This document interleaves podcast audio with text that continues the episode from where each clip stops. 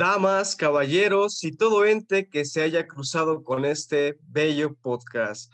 He tenido que copiar la presentación de mi compañero Américo porque esta vez me toca ser el anfitrión central de este podcast, de tu arte a mi arte. Sean bienvenidos una vez más. El día de hoy, mi compañero Américo no estará muy presente en este, en este episodio, pero nos acompañará en algunos momentos.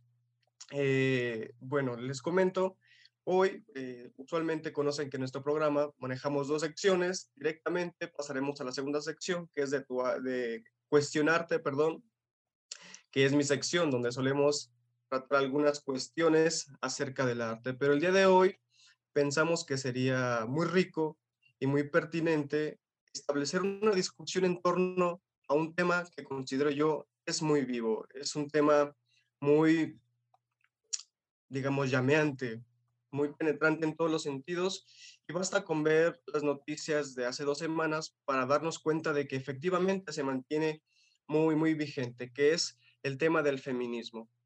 El día de hoy tenemos a tres invitadas excelentes eh, que van a ayudarnos un poco a generar esta discusión en torno al feminismo. Eh, diré su nombre para que se presenten cada una porque seguramente lo harán mejor que yo. Comenzamos con Fernanda. Hola, ¿cómo están? Soy Fernanda Quiroz y pues me invitaron y accedí porque me parece súper padre el feminismo. Me considero feminista realmente y pues quería hablar. Ojalá. Excelente. Gracias por estar con nosotros, Fernanda. Renata Pérez.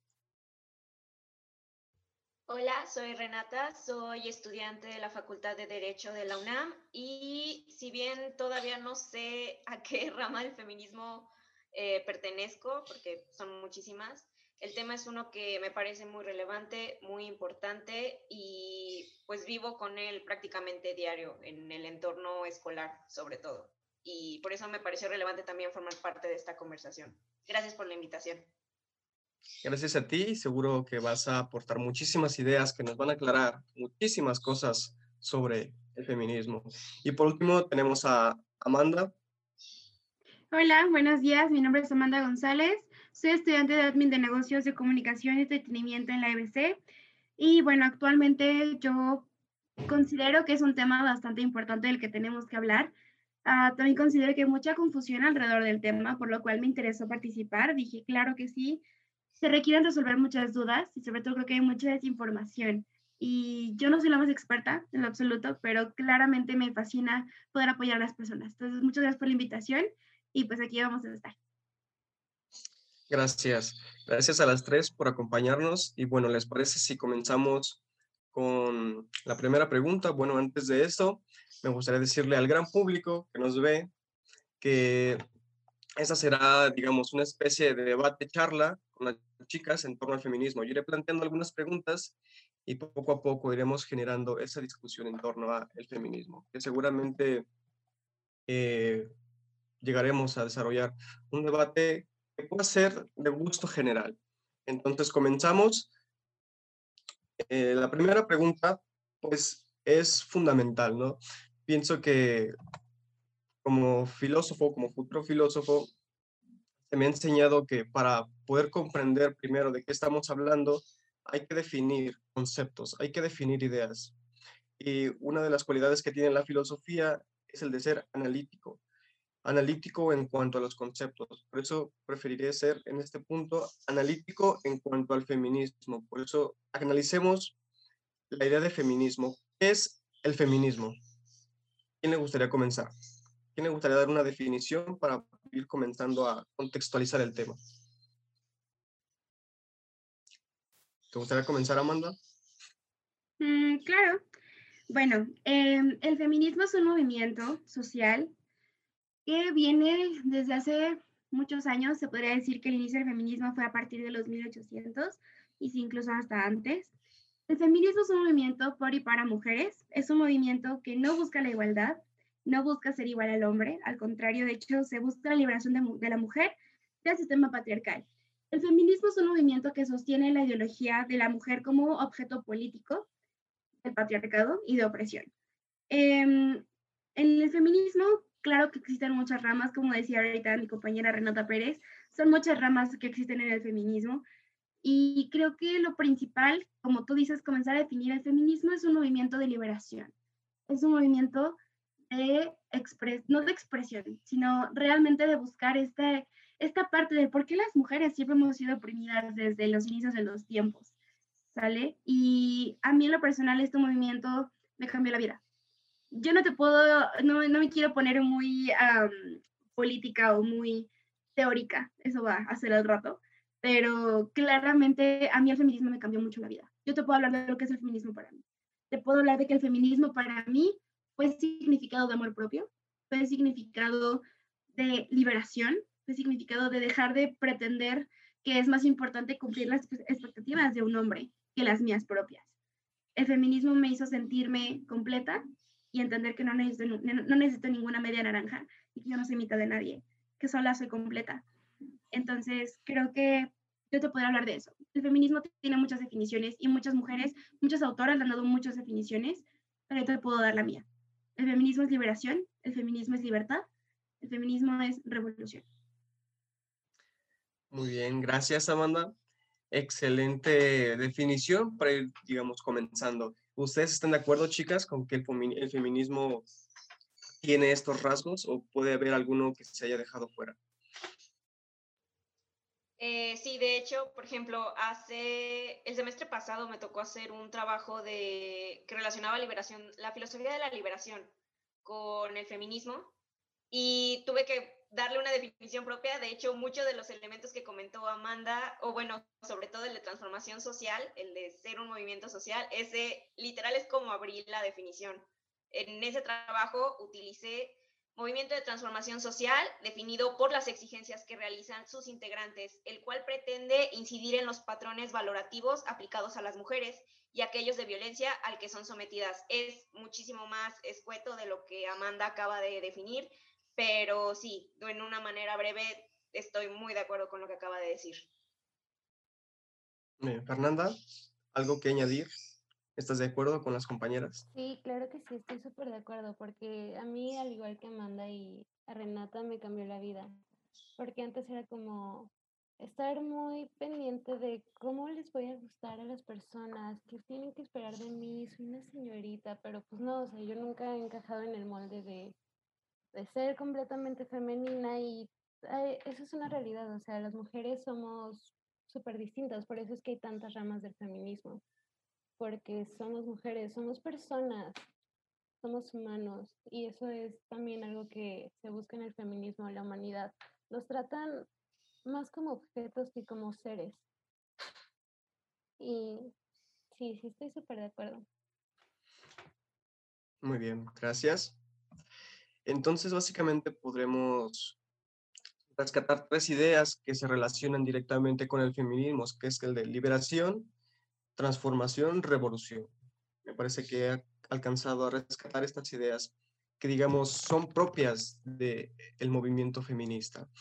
Eh, claro es que muchísimas definiciones se han dado en torno a este concepto, algunos lo, lo llaman ideología, doctrina, movimiento social. Eso ya es algo muy problemático. Eh, yo leía hace tiempo una definición que dice que es una doctrina, movimiento social, que pide el reconocimiento de, unas capacidades y derechos que se le han reservado siempre a los hombres, ¿no? De cierto modo, hay algo implícito que señala que las mujeres buscan igualdad de derechos respecto a los, a los varones. Pero efectivamente, si se busca esta igualdad de derechos, esta igualdad de reconocimiento de capacidades, eh, es válido eh, exigir esto, es decir, en verdad, ¿Se puede exigir igualdad porque somos iguales? Es decir, ¿no hay alguna diferencia entre hombre o mujer? Renata, ¿te gustaría comenzar? Amanda, Amanda se ve que tenía muchas ganas de decir algo. Sí, sí, sí. Amanda. Adelante, Amanda. Pues mira, para mí y para muchas teóricas feministas, el feminismo no busca igualdad. No, yo no te estoy dando que yo quiero ser igual a ti quiero ser igual a un hombre. ¿Por qué? Porque los hombres no son el estándar de la humanidad. Entonces, por lo tanto, yo no quiero aspirar a ser como un hombre, porque no es, ellos no son, ustedes no son el estándar. Por lo cual buscamos esta movilización, esta visibilidad de que las mujeres también existimos. Entonces, realmente, precisamente buscamos el ser personas autónomas y libres. Entonces, claro que existen diferencias, claro que existen miles de diferencias entre hombres y mujeres. Justamente por eso te digo, el feminismo no busca igualdad. Eso creo que es muy importante aclararlo. No es una igualdad de yo quiero ser igual a ti. Quizá en derechos podamos ser equitativos. Es muy diferente ser igual a ser equitativo. Es muy diferente la igualdad de la equidad. Súper diferente. Entonces, claro que realmente queremos ser equitativos, vivir en una sociedad donde podamos convivir sanamente en, juntos. ¿Estás de acuerdo? Pero claramente no, no pretendo que los hombres sean el estándar y yo ser igual a ellos, que es algo que yo más aspire. Por eso el feminismo busca esta liberación, busca esa autonomía, esta libertad, no busca una igualdad. Entonces, no, no somos iguales hombres y mujeres definitivamente, pero claro que podemos ser equitativos y claro que podemos convivir justamente en una sociedad que si hablamos desde la teoría feminista radical, que habla de la abolición de género, que es con la cual yo me identifico más, la abolición del género, si no, si no existieran roles de género, no existiría opresión, porque las mujeres somos símbolo político de opresión desde que nacemos con una vulva. Entonces, si no existieran esos roles de género o esta construcción del género alrededor de la sociedad, claramente no va a opresión. Entonces, por eso el, feminismo para mí busca esa abolición de género, erradicar todos estos, estos roles que tenemos tan marcados como sociedad de qué es ser hombre y qué es ser mujer. Por eso existen tantas diferencias y esas diferencias son las que al final del día nos van a unir. De acuerdo. Renata. Este, bueno, para empezar, eh, desde el punto de partida no podemos hablar de una igualdad porque los sistemas que nos rigen, sus orígenes, ya son patriarcales. Entonces, desde el mismo punto de partida, ya no tenemos las mismas oportunidades. Eh, por ejemplo, ¿qué, ¿qué, fue primero? Fue la declaración del hombre, de la declaración de los derechos del hombre y del ciudadano. Fue después que se tuvo que hacer la declaración de los derechos de la mujer y de la ciudadana. En parte creo que esta confusión sobre que las mujeres quieren ser iguales a los hombres, esta idea que se replica mucho a pesar de que, como comenta Amanda, es equivocada, esta es errónea, se debe a que los primeros movimientos, las primeras feministas, lo que tenían que hacer era tratar de alcanzar estos mismos derechos. Entonces, como la lucha parecía la misma, se empezó a decir, ah, quieren una igualdad con los hombres, porque ella, si ellos votan, ellas también quieren votar. Si ellos tienen derecho a la propiedad, ellas también quieren derecho a la propiedad. Y no es por nuestra condición, es por las cosas que se nos permitían hacer. Y pues sí, esa es mi opinión. De acuerdo. Fernanda. Yo creo que busca también que seamos reconocidas y sobre todo valoradas, porque muchas veces no se nos reconoce lo que hacemos ni se valora. O sea, es como de, ah, como es mujer, tiene que hacerlo. O, pues, ¿qué tiene? Págale menos, es mujer. O sea, podemos encontrar un hombre que lo haga mujer. Eso se dice tantas veces y es como, no, soy mujer y lo puedo hacer mejor que tú. O cualquier mujer lo va a hacer mejor que tú. Y es también que valoren nuestro esfuerzo. Es todo. Yo no sé tanto de leyes como Amanda y Renata.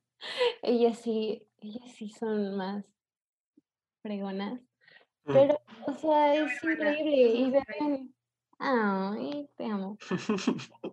Pero pues es valorarnos entre todas y entre mm. todos, porque al final somos, pues somos humanos. No debería existir eso de, ah, es hombre, ah, es mujer. No, somos seres vivos y ya. Muy bien. Ah, y también, perdón, con el feminismo antiespecista, que es de los animalitos. Bueno, yo creo que también merecen derechos. Sobre todo, ay, es que he visto tantos casos de animales que han sido violadas porque son hembras o tan solo las vacas o las gallinas. Sí, sí, sí, es un tema delicado sin duda y es un tema que merecería la pena discutir en otro podcast. Eh, si ustedes están en, disposición, lo podríamos hacer, por supuesto. El feminismo especista. Ahora me gustaría pasar a una pregunta que, a mi parecer, ha generado muchísima discusión en estos círculos de debate donde feministas y antifeministas tienen sus encuentros. es acerca de la existencia del patriarcado. En algún momento ustedes ya han mencionado esta figura, este sistema estructural, político y social, que es el responsable en última instancia de la opresión de la mujer. Eh, pero verdaderamente existe el patriarcado. Si yo les preguntase, ¿de qué forma podrían justificar ustedes la forma eh, de existencia de este patriarcado? ¿Cómo lo harían? Si yo les pregunto, ¿existe el patriarcado? Sí. ¿Cómo justificarían ustedes que verdaderamente el patriarcado es una realidad eh, en estos momentos y que ha sido por mucho tiempo también? Me gustaría comenzar en este momento por eh, Fernanda. Hola. Hola. claro que sí existe desde siempre, porque es tan solo lo que dijo Renata. Primero fueron los derechos de los hombres, luego de las mujeres, además de que hay muchas mujeres que empezaron a pelear por sus derechos, porque fueran validadas, las terminaron matando, porque querían derechos, como ahorita, justo como ahora. Y pues claro que existe, porque ¿cuántos hombres no defiende el gobierno que han sido pues expuestos y no hacen nada. Es como, ah, ¿qué importa? Está bien. O sea, no, no está bien ni súper importa. Y pues todos los puestos de valor los tienen mayoritariamente los hombres y no debería ser así. Debería haber tanto hombres como mujeres porque todos somos capaces. Muy bien. Excelente. Renata, pasamos contigo. Bueno, es que en lo personal y sobre todo eh, con el tema de Salgado recientemente, el patriarcado está fuertemente ligado a lo que al término pacto patriarcal, que son estas formas colectivas en que todos los hombres perpetúan y continúan estas formas de opresión hacia la mujer. Entonces, existe el patriarcado tanto como existe el pacto patriarcal y basta con ver las noticias para corroborar que a pesar de que una mujer, por ejemplo, denuncie 30, 50 veces a su agresor, no, los, los sistemas de justicia que tenemos son insuficientes. En ese sentido, por ejemplo, ahí sale un poco mi parte de abogada, bueno, de estudiante de derecho, porque no soy abogada todavía. Eh, los sistemas que tenemos sí son efectivos, y sí, en el sentido de que están bien redactados. Tú lo lees y dices, ok, tengo a quién recurrir, tengo diferentes instituciones, tengo diferentes medios, puedo hacer una denuncia anónima, puedo acudir a la fiscalía, sí puedes hacerlo. Y en papel, en letra, la ley tú la lees, pues si tú lees esta, estos códigos, las leyes, y tú dices, ok, súper chido, mi gobierno me respalda pero al momento ah. de ejercerlo, al momento de ponerlo en práctica, te encuentras trabas, te encuentras con revictimización, perdón, y eso lo, por ejemplo, yo lo vi mucho en la Facultad de Derecho de la UNAM. Eh, tú acudes a levantar tu denuncia y lo primero que te preguntan es, pero ¿por qué le sigues hablando? ¿O por qué no lo bloqueas? ¿Por qué no te cambias de salón? Y es como, ¿es en serio? Me estás preguntando a mí que te estoy pidiendo ayuda porque este compañero me acosó, este compañero me violentó. ¿Cómo es posible que desde las personas encargadas de manejar las denuncias encuentres este patriarcado? Porque aparte muchas veces son hombres, de que te recibe una recepcionista y el que está haciendo las, las formas, el que está llenando todos los trámites, es un profesor, es un hombre, es un abogado y es como desde ahí ya sientes cierta desconexión porque él no va a ser capaz de ponerse en, en tus zapatos. Por desgracia, también hay mujeres que de manera errónea replican el sistema porque ya lo traen, ya traen el patriarcado tan en sus raíces, tan en sus orígenes, tan en su crianza, en la educación que recibieron desde, desde sus hogares, que se ha replicado muchísimo y nada más ponen en desventaja a mujeres que dicen, ¿sabes qué? Es que hasta aquí, yo ya no quiero ser parte del, del, problema porque es un problema, yo ya no quiero ser parte de este ciclo vicioso, entonces pues sí, sí existe el patriarcado, para no irme más por las ramas, para dejarlo ahí. De acuerdo. Sí existe el patriarcado. Amanda. Bueno, creo que es una pregunta un tanto obvia. Claro que existe el patriarcado. Si no existiera un patriarcado, entonces ¿por qué estaremos peleando? El patriarcado, fíjate que me ha, me ha pasado mucho, que muchos compañeros, muchos hombres me preguntan, pero si mi papá ayuda a mi mamá en, en, las labores de la casa, ¿cómo va a existir el patriarcado? Pero si ustedes sí pueden trabajar, ¿cómo que patriarcado? Híjole, es muchísimo más complicado que eso. El patriarcado no es un, ay, te ayudo, mamá, a lavar los trastes. Es desde la palabra te ayudo, porque asumimos que las labores de casa son únicamente de las mujeres. Por eso yo como hombre te estoy ayudando con las labores de la casa, cuando realmente los trabajos del hogar es algo de todos, de todos los que viven en esa casa. El patriarcado es un sistema político, económico, social, que ahora sí que significa que claramente desde, desde épocas, desde siempre, de hecho justamente ayer yo vi una película que se llama Aquelarre en Netflix, Ajá. Y justamente hablaba de, de cómo quemaban estas brujas en, en, la época media, en la, en la Edad Media, y yo, me, yo estaba platicando con mi hermana y le decía, es que estas mujeres realmente lo único que hacen es desafiar la inteligencia de los hombres. Es lo único que hacen, la desafían. Y ellos piensan que por eso ya son satánicas, ¿no? Entonces, es muy ambiguo el, el pensar que, que, no existe un patriarcado. Claro que no existe. No, si no, no existiría una brecha salarial, una desigualdad de derechos, como dice mi compañera Renata. Por supuesto que primero vinieron los derechos de los hombres y después los de las mujeres. O sea, somos como las renegadas, las que constantemente tenemos que estar luchando por tener esta, eh, literalmente, esta, ser merecedoras de una vida digna de un ser humano. Literalmente tenemos que luchar por nuestras vidas, por el derecho más uh, simple de la vida, que es tener derecho a la vida. Y aunque suene eso pro vida, lo cual no, no, no soy pro vida, pero suena muy pro vida, este, claramente tenemos derecho a la vida, todos los seres humanos. Entonces, qué feo tener que ir a marchar por no me mates, por el, oye, bro, ten, tenía muchos sueños, ¿no? Digo, disculpe las molestias, pero pues nos están matando. Si no existiera un patriarcado, yo siempre digo esto, el machismo no sería tan importante si no matara 11 mujeres al día. No sería importante, okay. no sería un problema. Para mí el patriarcado no sería un problema si mi madre no, no fuera cuestionada en su trabajo de ¿y cómo le vas a hacer para mantener a tus hijos y tu trabajo? Para mí no sería importante si constantemente fuera cuestionada sobre su talento y sus capacidades.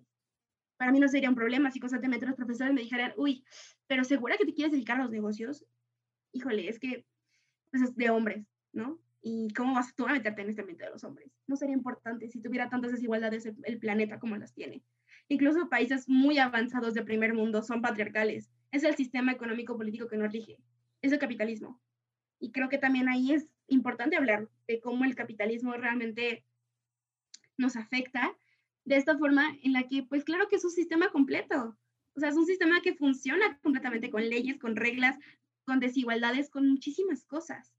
Entonces, para responder tu pregunta patriarcado, sí, sí existe. Y negar su existencia es, es tan horrible como negar la existencia de que la, de negar la existencia de la violencia de las mujeres. Así. Sí, entonces estamos de acuerdo en que el patriarcado es una realidad, una realidad inmediata porque basta con salir a la calle para observar este fenómeno, ¿no? Esta composición estructural dentro de la sociedad. Y considero riesgoso eh, negar la existencia del patriarcado porque a la vez eh, se banaliza la lucha contra las mujeres, ¿no? Si no existe el patriarcado, ¿con qué están luchando las mujeres, no? Entonces sería como una lucha inútil y como banalizar, ¿no? Su movimiento. Entonces hay que defender muchísimo, yo considero que hay que defender muchísimo la existencia del enemigo, ¿no? La existencia del enemigo, que en este caso es el patriarcado. Eh, me gustaría pasar a una pregunta, eh, si no tienen algo más que agregar respecto al patriarcado, me gustaría pasar a otra pregunta. Eh, hemos hablado que la mujer no busca propiamente y rigurosamente la igualdad respecto al varón, ¿no? Sería una contradicción, ¿no? Decir, eh, porque quiero ser igual justamente a aquella persona de la que me quiero, digamos, liberar, ¿no? Entonces, si no busca la igualdad, ya mencionaron que busca la equidad, eh, busca entonces la superioridad respecto al hombre, es decir, buscan invertir los roles. Si en algún momento las mujeres han estado, digamos, limitadas en cuanto al poder, ahora buscan adquirir ese poder para sobreponerse a los varones. ¿Qué piensan acerca de esta idea que es muy común? Yo lo he escuchado frecuentemente en distintos círculos Dicen, las mujeres no buscan esta igualdad, quieren someter a los varones. ¿Qué piensan al respecto? Amanda. Híjole, esta pregunta sí, sí me da risa, la verdad, porque superioridad. Mira, evidentemente, como ya dije, los hombres no son el neutro y los hombres no son el, el modelo que queremos llegar a, a, ser iguales y, y, que sea como esta admiración hacia el quiero llegar a ser un hombre y quiero llegar a ser igual. Estas preguntas justamente provienen de hombres que, que, que realmente no saben sobre feminismo, evidentemente, pero yo tengo una muy clara ah, idea que los hombres que están en contra del feminismo y que, y que dicen que las mujeres buscamos ser superiores es porque tienen miedo a que las mujeres le hagamos lo mismo a ustedes que nos han hecho durante todos esos años. Y para mí, la supremacía y ese tipo de cosas realmente no, no es importante en mi feminismo, porque en esta sociedad y en el feminismo, de hecho mis compañeras no me dejarán mentir, el feminismo es un movimiento unilateral, todas somos iguales y todas valemos por lo mismo. Aquí no hay que si una es más feminista que otra, que si otra es no sé qué, aquí no existe eso. Entonces, yo realmente creo que tiene todo que ver con no solamente el no buscar la superioridad, sino es cambiar un sistema desde cero, porque hasta la fecha no se ha inventado un solo sistema político, económico, social que funcione de manera efectiva y que funcione de manera que no, o sea, que no exista este tipo de diferencias o de supremacías. Porque evidentemente en, estos, en este sistema capitalista, claro que hay supremacías. Está el presidente, están los que tienen más dinero y la clase burguesa, etc., etc., etc. Entonces, no. ahora sí que para todos aquellos oyentes que se pregunten como, ah, las mujeres quieren ser superiores a los hombres, no, no, cariño. En lo absoluto. En lo absoluto. Las, lo único que buscamos nosotras es ser libres y validadas. Y no, no es en este aspecto de, pues si ya son libres y ya pueden salir a la calle y hacer lo que quieran. No, eso no es verdad. Libres vamos a ser el día que no falte ninguna. Ese día vamos a ser libres. Que ya deje de faltar. Mis hermanas, ese día vamos a ser libres. Entonces, no, la mujer no, no busca ser superior al hombre, porque el hombre no es el estándar de absolutamente nada. Excelente. Aquí me, da, me lleno de ganas de plantearte una pregunta acerca de los feminicidios, pero lo reservaré más adelante. ¿Te parece bien, Amanda? Eh, vamos con Renata. ¿Consideras que eh, efectivamente la mujer, si bien no busca igualdad, busca sobreponerse al varón? Tampoco. Lo único que se busca es un suelo más parejo, en cierto sentido. Es equilibrar una balanza que el status quo siempre ha cedido en favor del hombre también comparto parte de la idea de Amanda en el sentido de que los hombres que, los, los hombres que más plantean esta pregunta, el de la superioridad de la mujer sobre el hombre, es porque lo ven como una amenaza, porque han reducido a la mujer tanto a un objeto, a una comodidad, la han reducido y la han despojado de su estatus de persona, de, de un humano, que cuando cuando ellos ven amenazada, cuando ven que ya no se está dispuesto o dispuesta a seguir con esta idea de que yo tengo que estar abajo de ti y yo tengo que quedarme en la casa y yo tengo que eh, cambiar a tu gusto, a como tú me prefieras, sí lo sienten como una amenaza a su masculinidad, a lo que ellos consideran correcto, porque ojo, también no se trata de decir malditos hombres, este, muéranse todos, abajo los hombres y arriba las mujeres, esa no es una idea tampoco.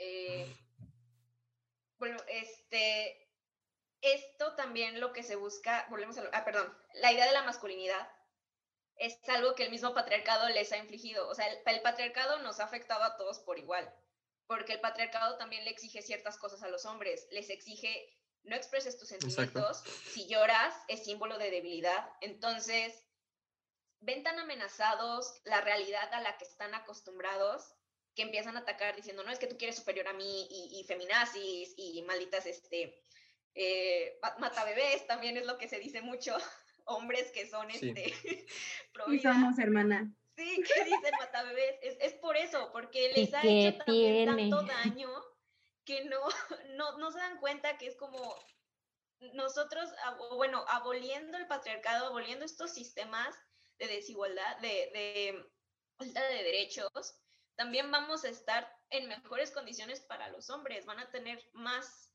más campo para expresar sus sentimientos, para salirse del status quo que también a ellos les han impuesto. Entonces, no, no, se busca una superioridad de ninguna manera. Aquí veo algo interesante antes de pasar contigo, Fernanda, pero pareciera que la lucha, según lo entendí después de lo que ha dicho Renata, la lucha feminista, si bien busca tener un efecto positivo sobre las mujeres, pero por consecuencia también afectará de forma positiva a los varones. ¿Es así? Bueno, entraré un poco más en detalle en esto, pero pasaré antes con Fernanda. Fernanda, ¿consideras tú que las mujeres con su lucha quieren eh, digamos, ponerse por encima de los hombres, buscan ser superiores a los hombres. ¿No lo consideras legítimo? No, no queremos ser superiores. Además, superiores, superiores en cuanto a qué. Porque no se define realmente superiores a qué. Nosotras somos más empáticas y ellos siempre nos han estado oprimiendo. Así que nosotras no buscamos oprimir a nadie, buscamos liberación, buscamos estar bien, respeto y sobre todo lo que dice Renata, o sea, queremos todos expresarnos y poder ser nosotros mismos, tanto hombres como mujeres. No queremos que nada nos limite o nos diga, no, tú estás mal, o no hagas esto, si no, no sé, te puede pasar cualquier cosa en la calle o en tu misma casa. O sea, hay veces que ni en tu casa estás seguro por varones más que nada que se aprovechan de ti, pero no, no buscamos ser superiores a ellos. Buscamos libertad, buscamos amor, buscamos expresarnos y hacer las cosas bien, que todos se sientan pertenecientes. Muy bien. Gracias, Fernanda. Pareciera que de estas respuestas se desprende una idea, ¿no? La idea de que en su mayoría la formulación de estas preguntas provienen de un varón, ¿no? Tratan, digamos, de ridiculizar el movimiento feminista a través de este tipo de preguntas, ¿no? Sin embargo, he escuchado en muchísimos lugares también a mujeres sostener estas ideas. Eh, ¿Qué pasa en estos casos? Podemos decir que no son feministas, no comprenden el feminismo, eh, son hombres porque sostienen las mismas ideas que hombres. ¿Qué sucede con, con esto? ¿Cómo eh, se resuelve esta contradicción, digámoslo así, en, dentro de un, de un diálogo eh, sobre el feminismo? Me gustaría comentar. Ok, pues a ver, perdón, no, perdón. ¿Sí? Ok.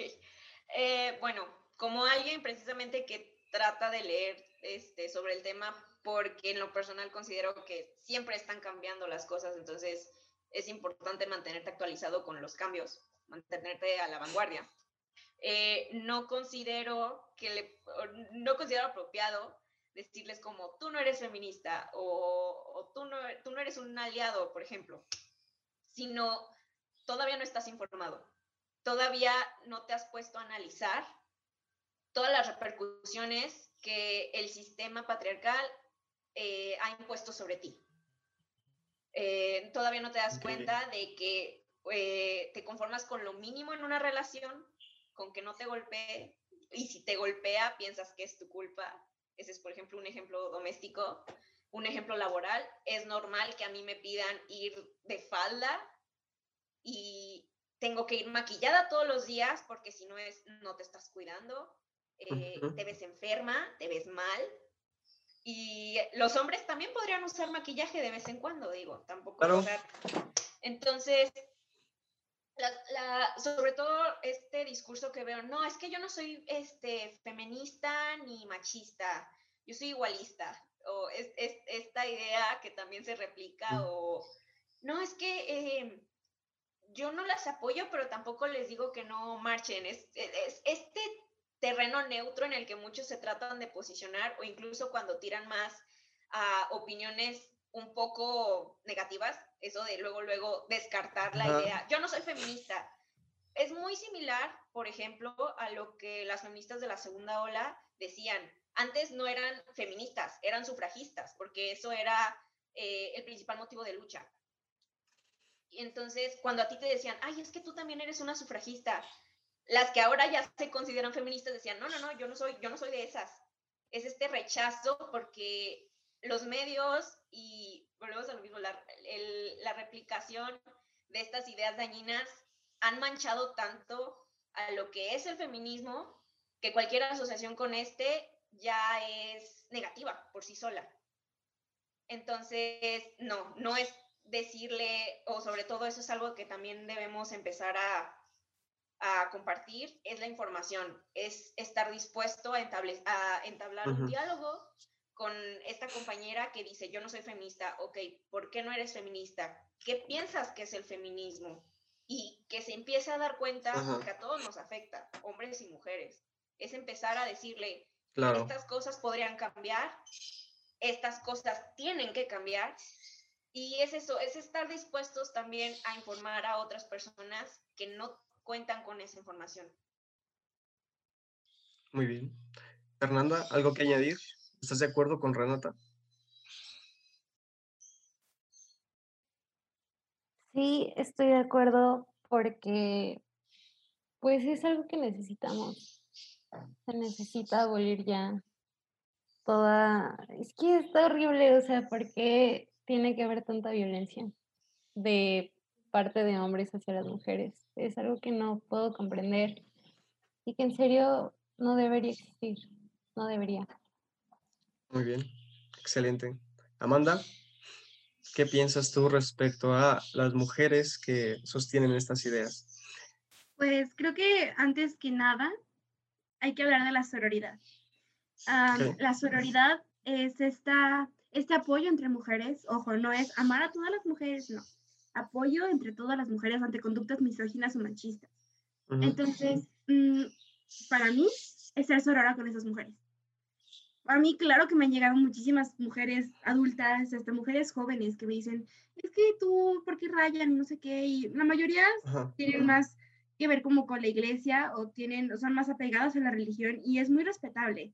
Y es donde voy con la sororidad. Yo no te voy a poner un feminismo metro y te voy a decir, ah, es que tú eres 5% mm, menos feminista que yo. Dude, ¿quién soy yo para decir eso? Nadie. Yo no soy absolutamente nadie como para ponerme en una posición de endiosarme y de decir, mm, es que tú no eres feminista, o sabes que es que tú sí, y tú no perteneces el momento, güey, yo no soy nadie. Yo no soy nadie para decirte qué sí hacer o qué no hacer. Yo únicamente te vengo y te propongo, hey, hermana, escucha, ¿no? Hermana, esta es tu lucha, hermana, libérate. Dejemos de lado este, esta alienación patriarcal que no nos conviene a ninguna de las dos. Entonces es más que nada escucharlas, abrazarlas y con mucho y con mucho cariño, con todo el amor del mundo, siendo sororas, hermana, date cuenta, ¿no? Y no te preocupes, voy a estar ahí para ti. O sea, no es un solamente, hey, amiga, date cuenta, eres una amiga, también voy a estar aquí para ti. Salte de esa relación tóxica. No te, que no te pegue, que no, no te confrontes con su trabajo, no permitas ese acoso en tu escuela. Y es poco a poco.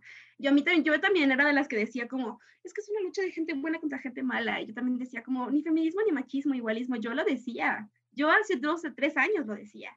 Hoy en día, bueno, pienso de manera diferente hoy en día con tanta información, con tantos libros, con tanta teoría que, me explica tantas cosas tan, tan maravillosas, claro que cambié de, opinión.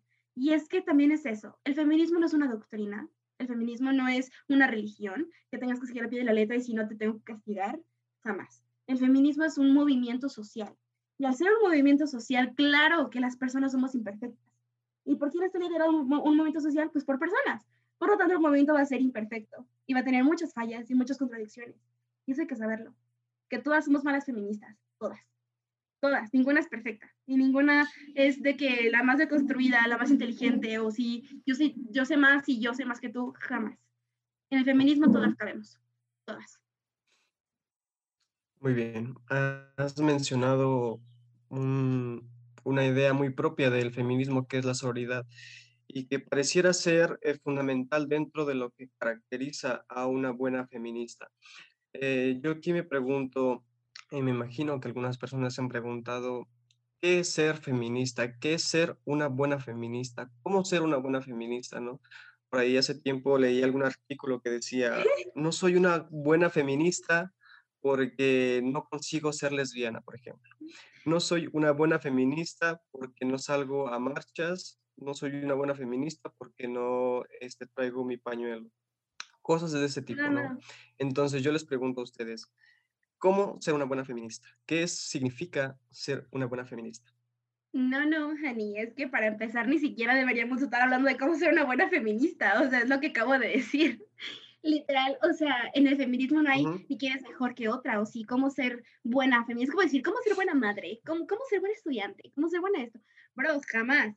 En el feminismo cabemos todas, así seas tú quien tú quieras ser, mujer, bro, o sea, no, para mí no hay un ser buena feminista. De hecho, hace tiempo yo tuve una, una, una batalla conmigo misma, justamente porque traer esta etiqueta de feminista es muy pesado sobre todo porque las personas y las personas, las personas machistas tienen esta ideología, ¿no? De que las feministas somos como superheroínas y que por alguna razón de la vida pues tenemos que salvar a todo el mundo y es como de, ¿dónde estaban las feministas cuando, no sé, agredieron a este gatito? Y es como de, güey, o sea, no somos superheroínas, somos personas. Y como mencioné hace un momento, de hecho hay un libro muy bueno que si no lo han leído, espero que lo lean, es buenísimo, se llama Mala Feminista de Roxy Gay.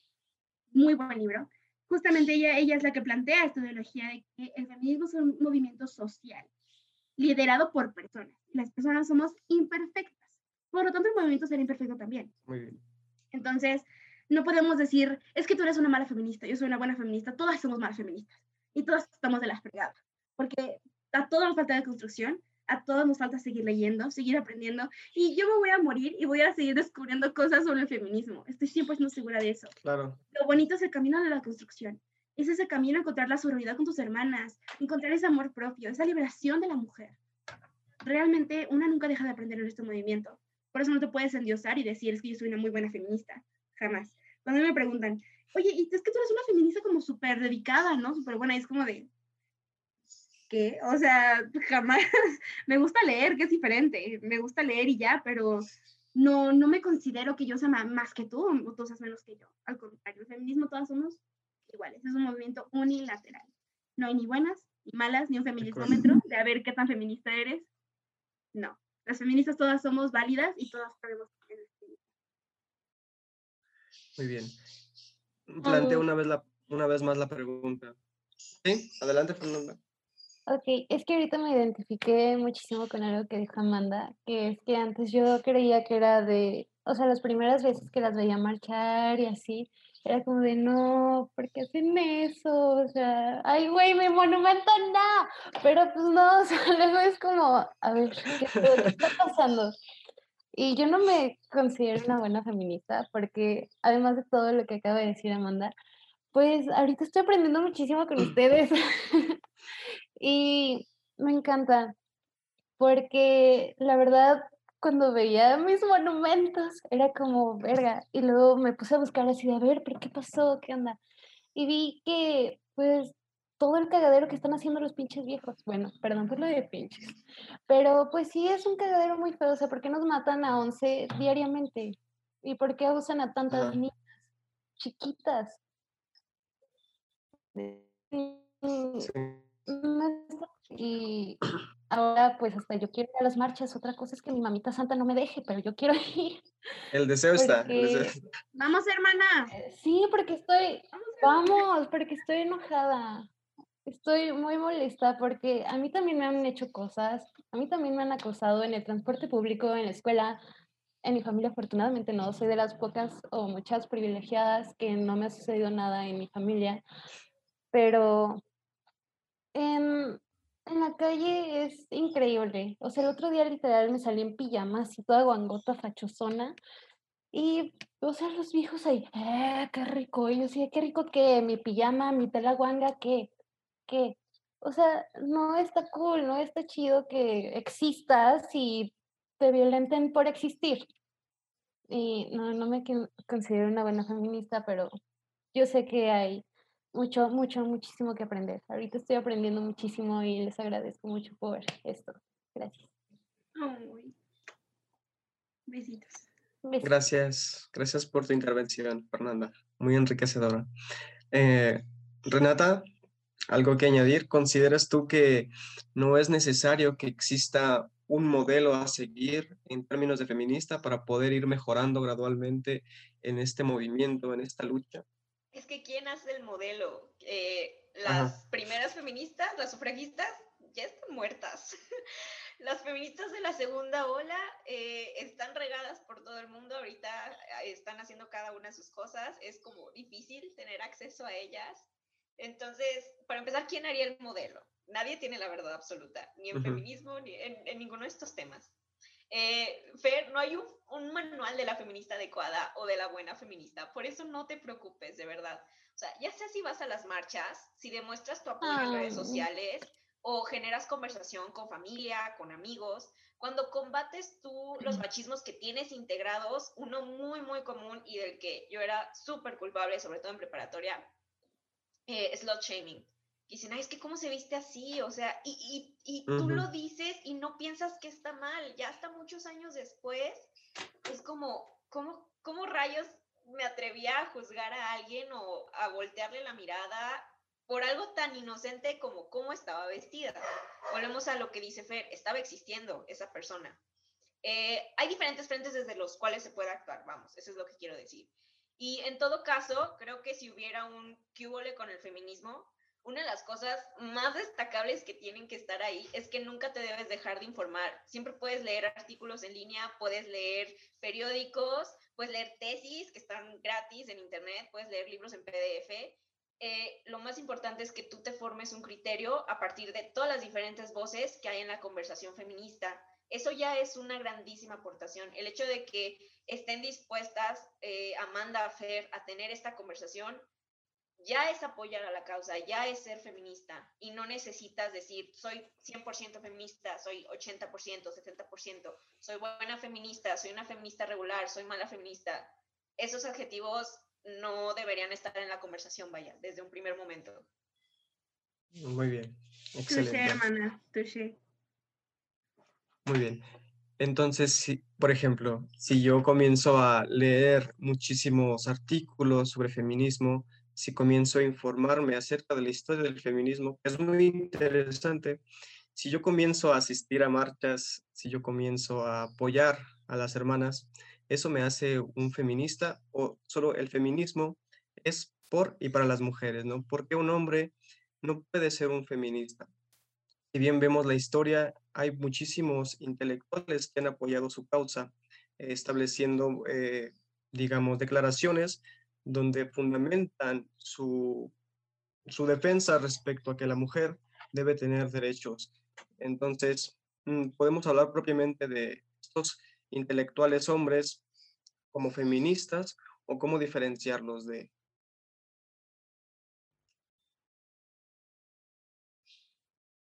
¿Quién comienza, chicas?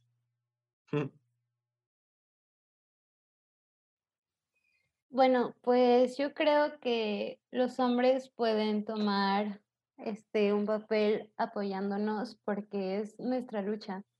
Ellos sí pueden comprender lo que nos pasa, pueden tener empatía, pero nunca lo van a vivir. Nunca van a saber realmente lo que sientes. Cuando estás con alguien que consideras tu amigo y de repente te traiciona o te hace cosas que tú no quieres que te haga, o incluso en la calle, o un maestro en el que confiabas o veías como inspiración de, ay, quiero ser como él cuando sea grande y te hace unas cochinadas.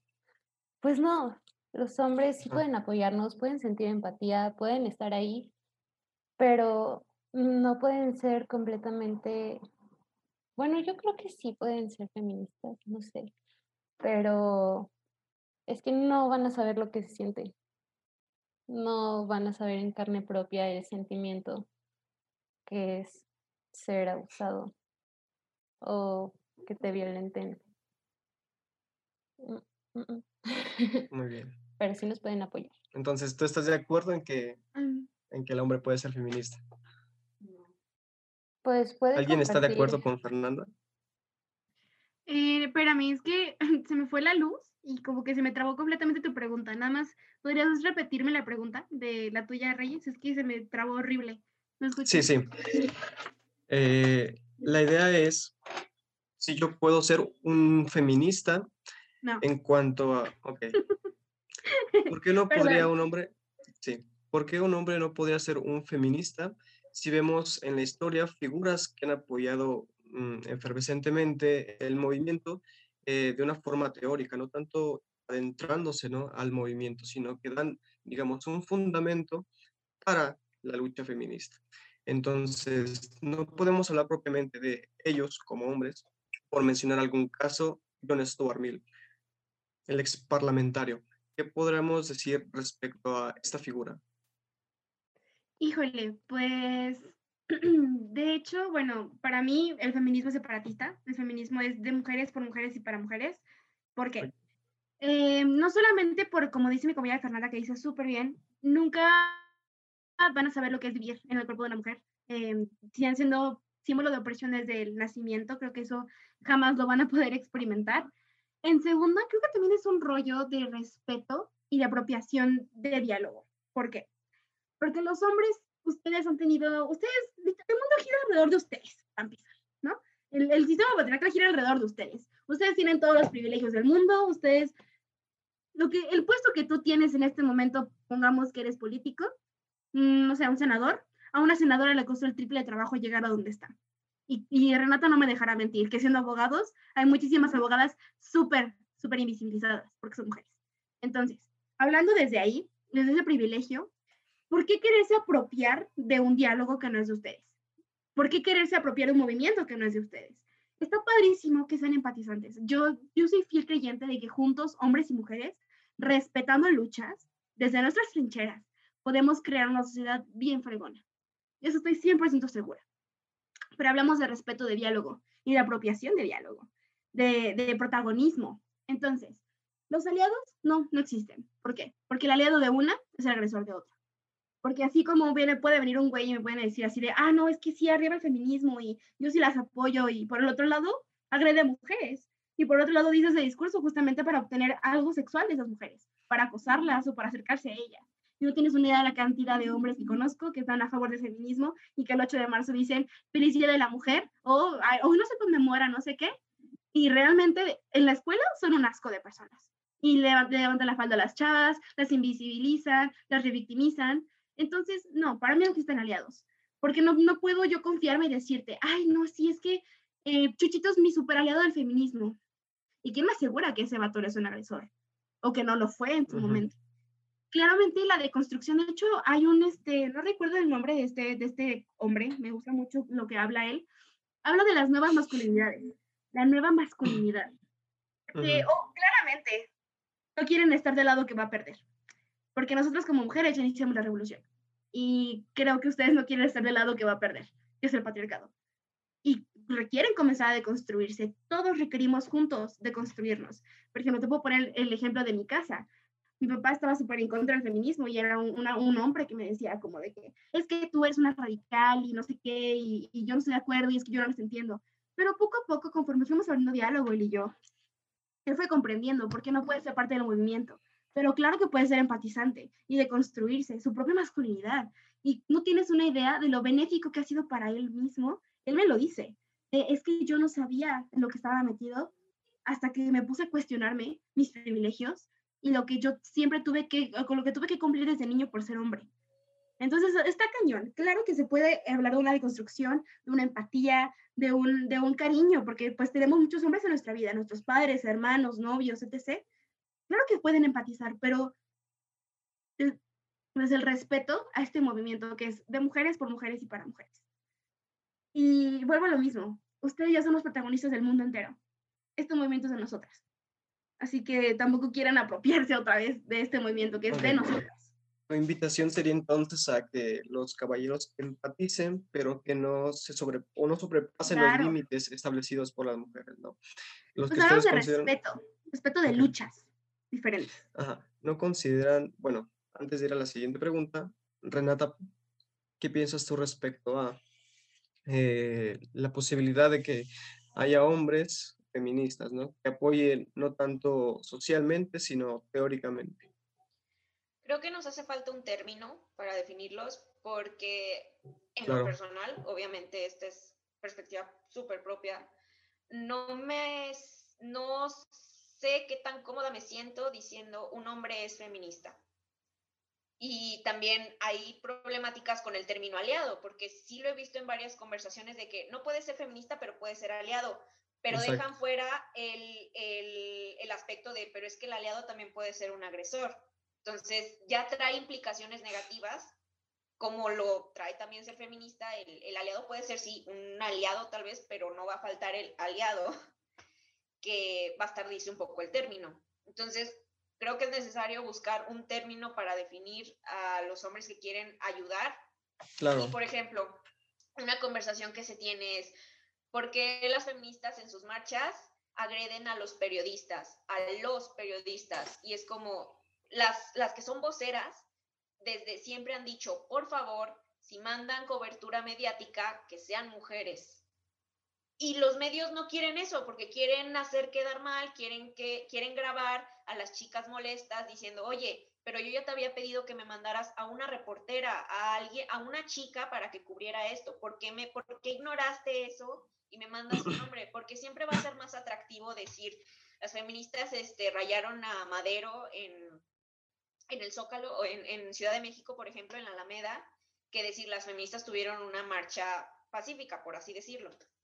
Eh, también se les ha dicho que los primeros contingentes, o bueno, desde mi poquísima experiencia en la marcha del año pasado en Ciudad de México, se dice, los primeros frentes son los que precisamente van a hacer las pintas. Entonces, si no quieres ser parte de eso, no te vayas al primer frente, vete en los demás atrás.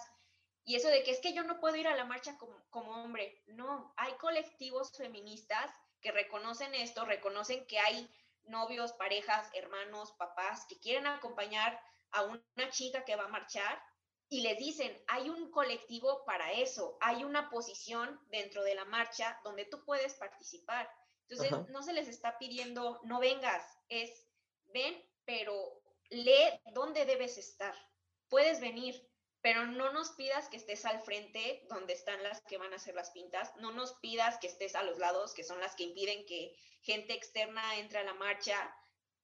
Quédate en los espacios que ya fueron delimitados, precisamente para que no se robe protagonismo y también por seguridad de ellos, porque este siempre va a ser, siempre supone un riesgo acudir a una marcha. Si realmente quieres ir acompañando a una chica, hazlo dentro de los límites que se establecen y de una manera eh, pacífica, no es como que te digan, no, tú te vas para atrás, no, te dicen, este colectivo va a partir de tal punto a tal hora, puedes llevar a tu pareja, puedes llevar a tu papá, puedes llevar a tu hermano. No es tan difícil este, seguir esas pequeñas reglas para las marchas, por ejemplo, para la lucha. Yo tengo que comentar al respecto, sobre todo reforzando lo que dice mi compañera Renata. También hay que ponernos a pensar. La, el por qué no hay hombres en las marchas. Porque tú no tienes idea de que a mí me agredió un hombre que se ve igual a ti, que se viste igual que tú.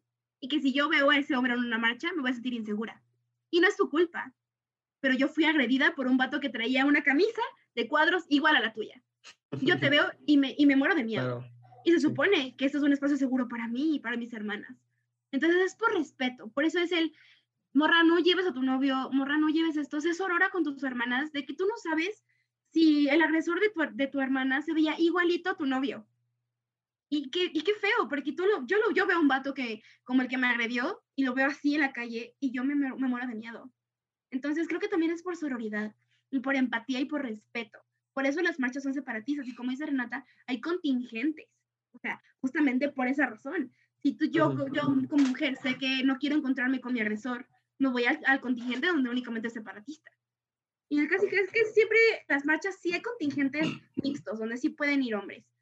Pero pues se trata de respetar más el separatismo por respeto, por lo que ya mencioné antes, por esta, esta onda del robar protagonismo. Pero, este, pero también es esa empatía, porque tú no sabes que a tu hermana le agredió un, hombre que se ve exactamente como tú. Y pues no se va a sentir segura. Y se supone que es un espacio donde estamos seguras. Muy bien.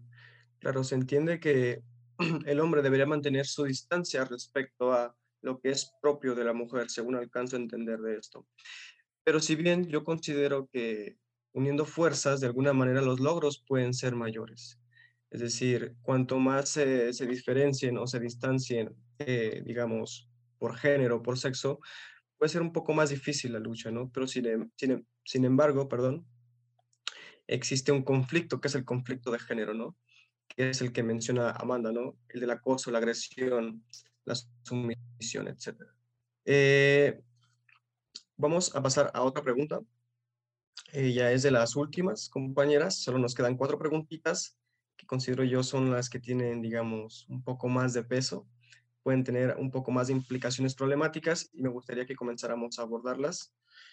Y bueno, la siguiente es acerca de las actitudes violentas que han tomado eh, las feministas para exponer eh, sus deseos, ¿no? Para justificar su lucha. Si bien vemos la historia del feminismo, eh, se han hecho marchas, se han, escrito, se han escrito tratados, perdón, todo tipo para este, fundamentar una petición. ¿no? Por ejemplo, las sufragistas consiguieron algo grande que es el derecho al voto a partir de una serie de marchas. ¿no? Ese fue su método. Ahora eh, se busca, si bien, cosas diferentes, a partir de qué método, ¿no? Muchas personas, muchas mujeres, perdón, eh, hacen este tipo de protestas sociales y lo saben ustedes mejor que yo, eh, tomando actitudes un tanto violentas, agrediendo a personas, incluso hay muchísimas noticias, no sé qué tan válidas sean, en donde agredido a mismas mujeres, había una valla de mujeres policías que estaban protegiendo el Capitolio de México y bueno, las mujeres ahí estaban en confrontación con otras mujeres. Entonces, eh, ¿cómo se justifica esta actitud violenta de las mujeres para eh, conseguir o para llevar a cabo su lucha? Definamos violento. Definamos qué es más violento. ¿11 mujeres muertas al día o un monumento rayado? ¿Qué es más violento? Tú dime a eso cuando me preguntan el, es que esas no son las formas, es que otras formas, ¿cuáles son nuestras formas? Dime de qué manera. Sí. Cantamos, me gustaría, bailamos. cantamos, bailamos, leemos, o sea, dime. Sí. Y yo expongo en mi pregunta un caso muy concreto y me gustaría que nos centráramos en ese caso concreto de la cuestión. Mm, las manifestaciones sociales agresivas no tanto si el término violento, si bien es problemático y puede ser eh, referencia a muchísimas cosas, pero centrémonos en la idea de violento a otras personas dentro de un, dentro de un movimiento concreto que es el movimiento feminista en determinados lugares. Eh, ¿Cómo se justifica, digamos, esta agresión? Claro, no niego la idea de que exista muchísima violencia respecto a las mujeres, pero en otros campos. ¿Cómo, eh, digamos, podemos Mm, comenzar un diálogo, un diálogo rico en torno a esta idea?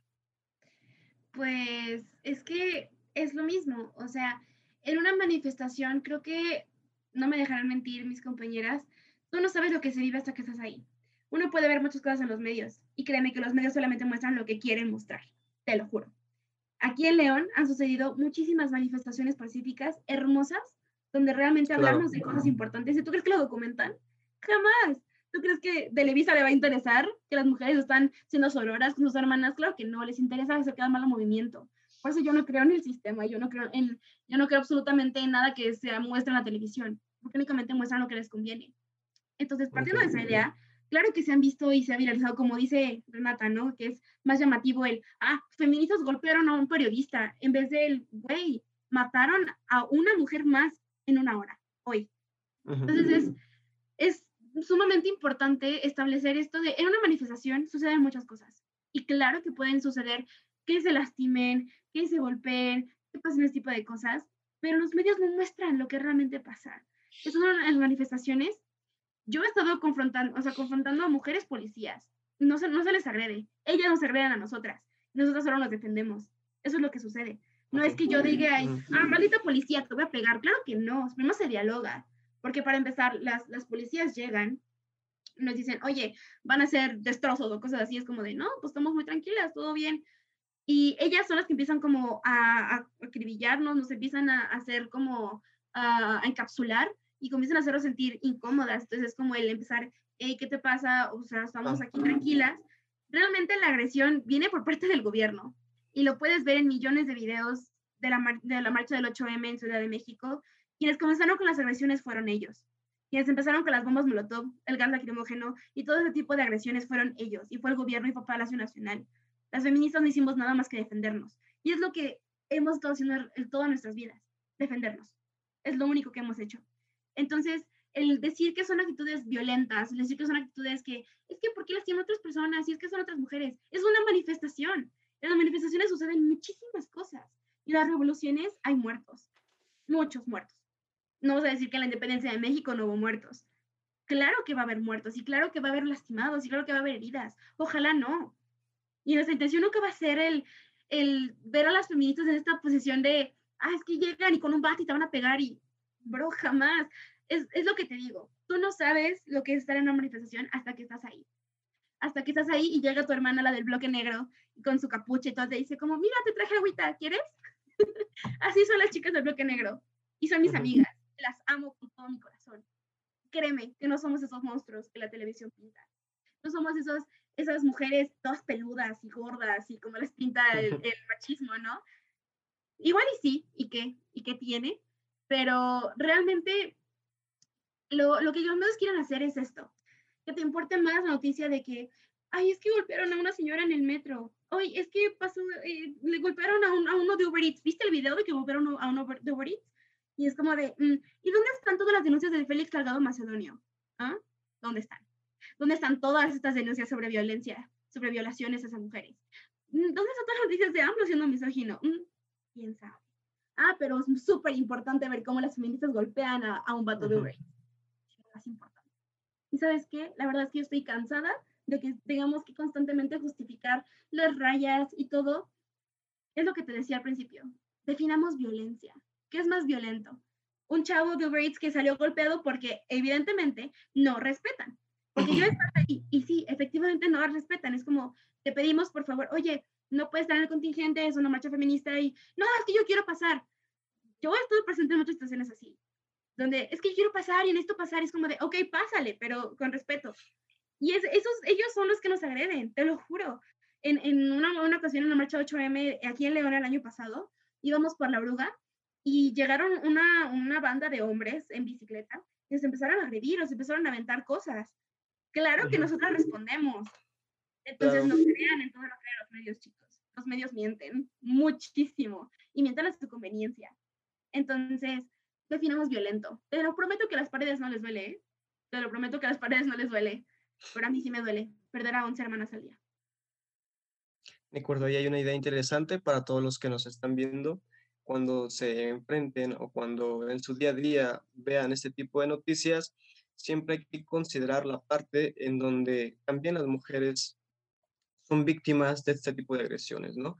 No todas son malas, sino que algunas simplemente están reaccionando a cierto tipo de agresión, pero en algunos casos puede ser de una forma diferente, ¿no? Hay que atender cada caso concreto.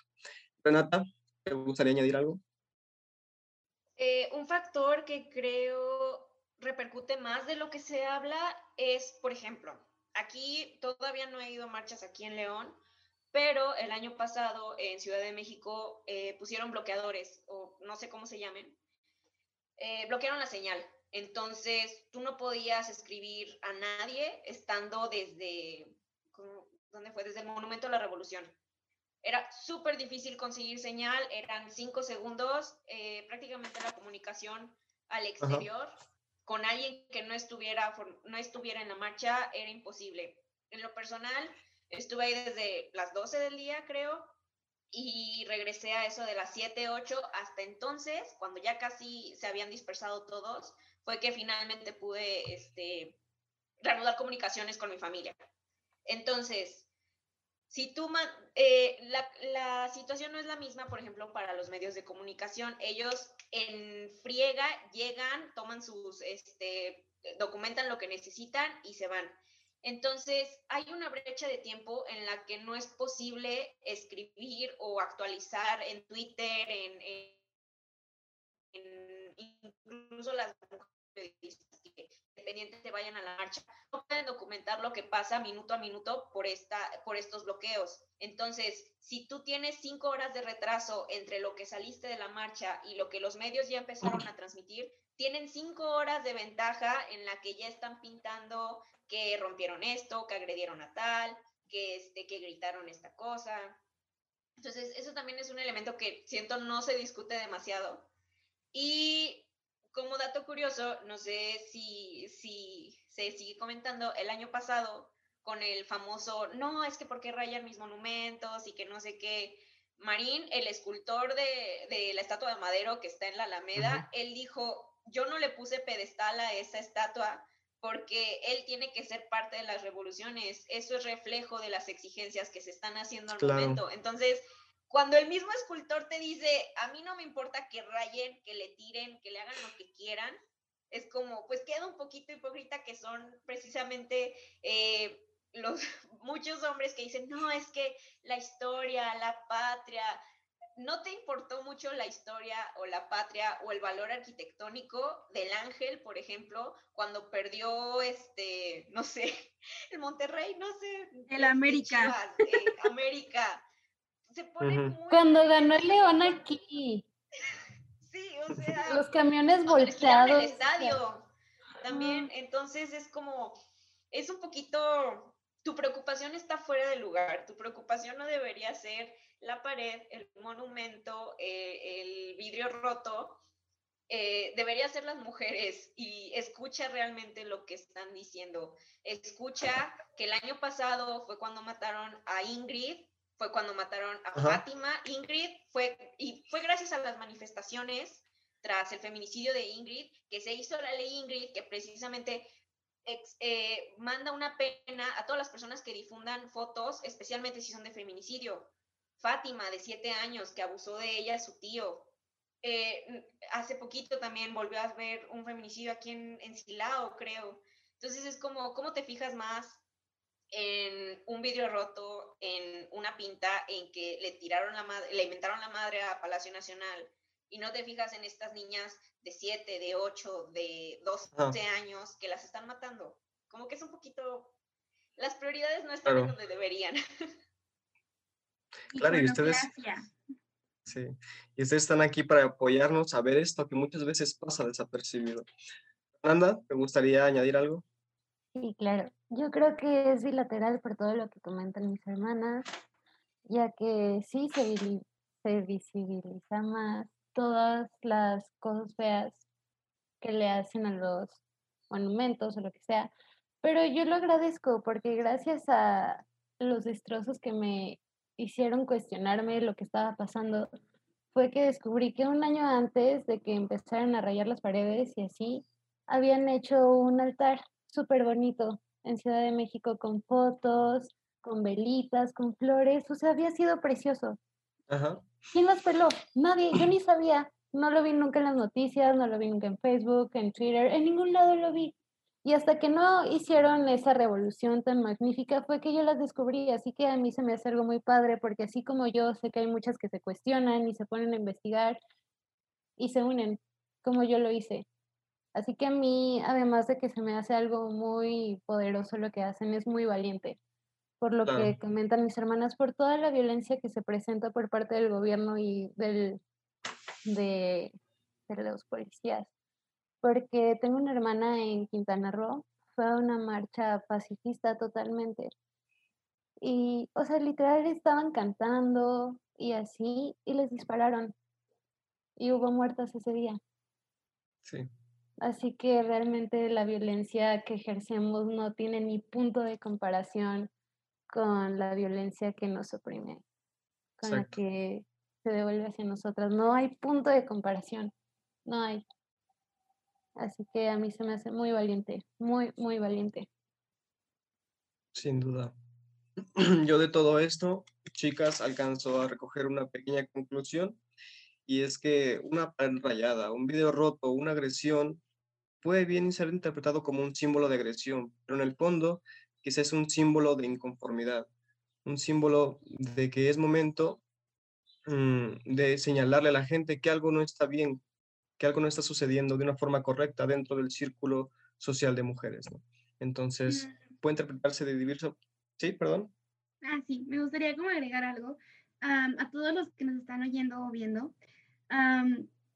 esto que hacemos, el rayar monumentos, no es nada más porque sí. No es nada más porque queremos ir a, rayar el ángel. Tiene un nombre que se llama iconoclasia.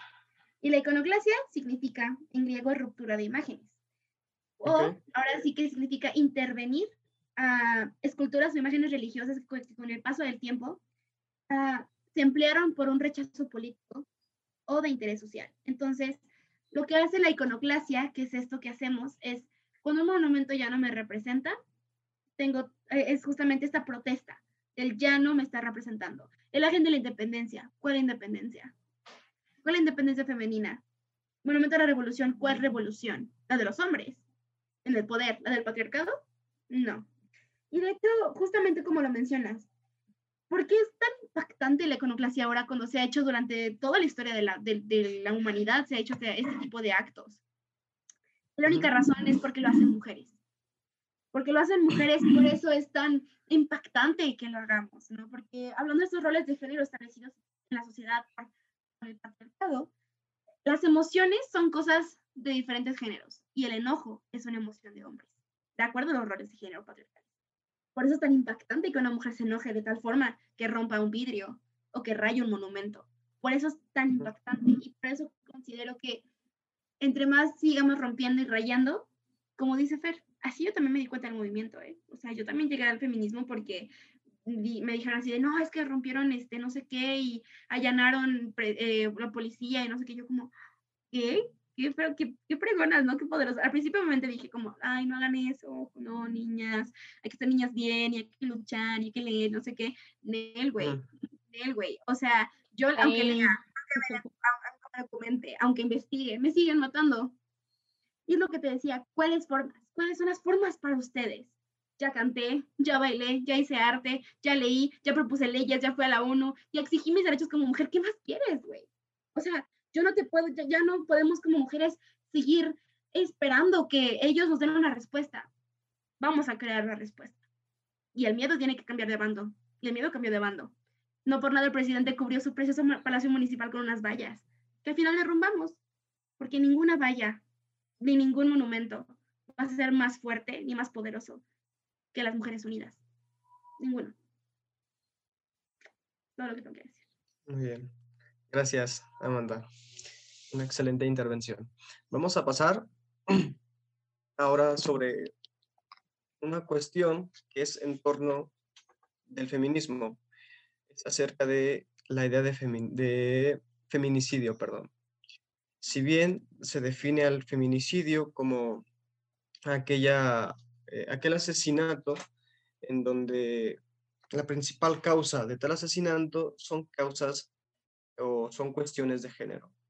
esa definición me parece que es, eh, digamos, general, pero verdaderamente el feminicidio es eso, es un asesinato por el simple hecho de que alguien es mujer o puede haber detrás eh, distintas causas como psicológicas, antropológicas, sociales, etcétera. ¿Qué pueden decir respecto a esto?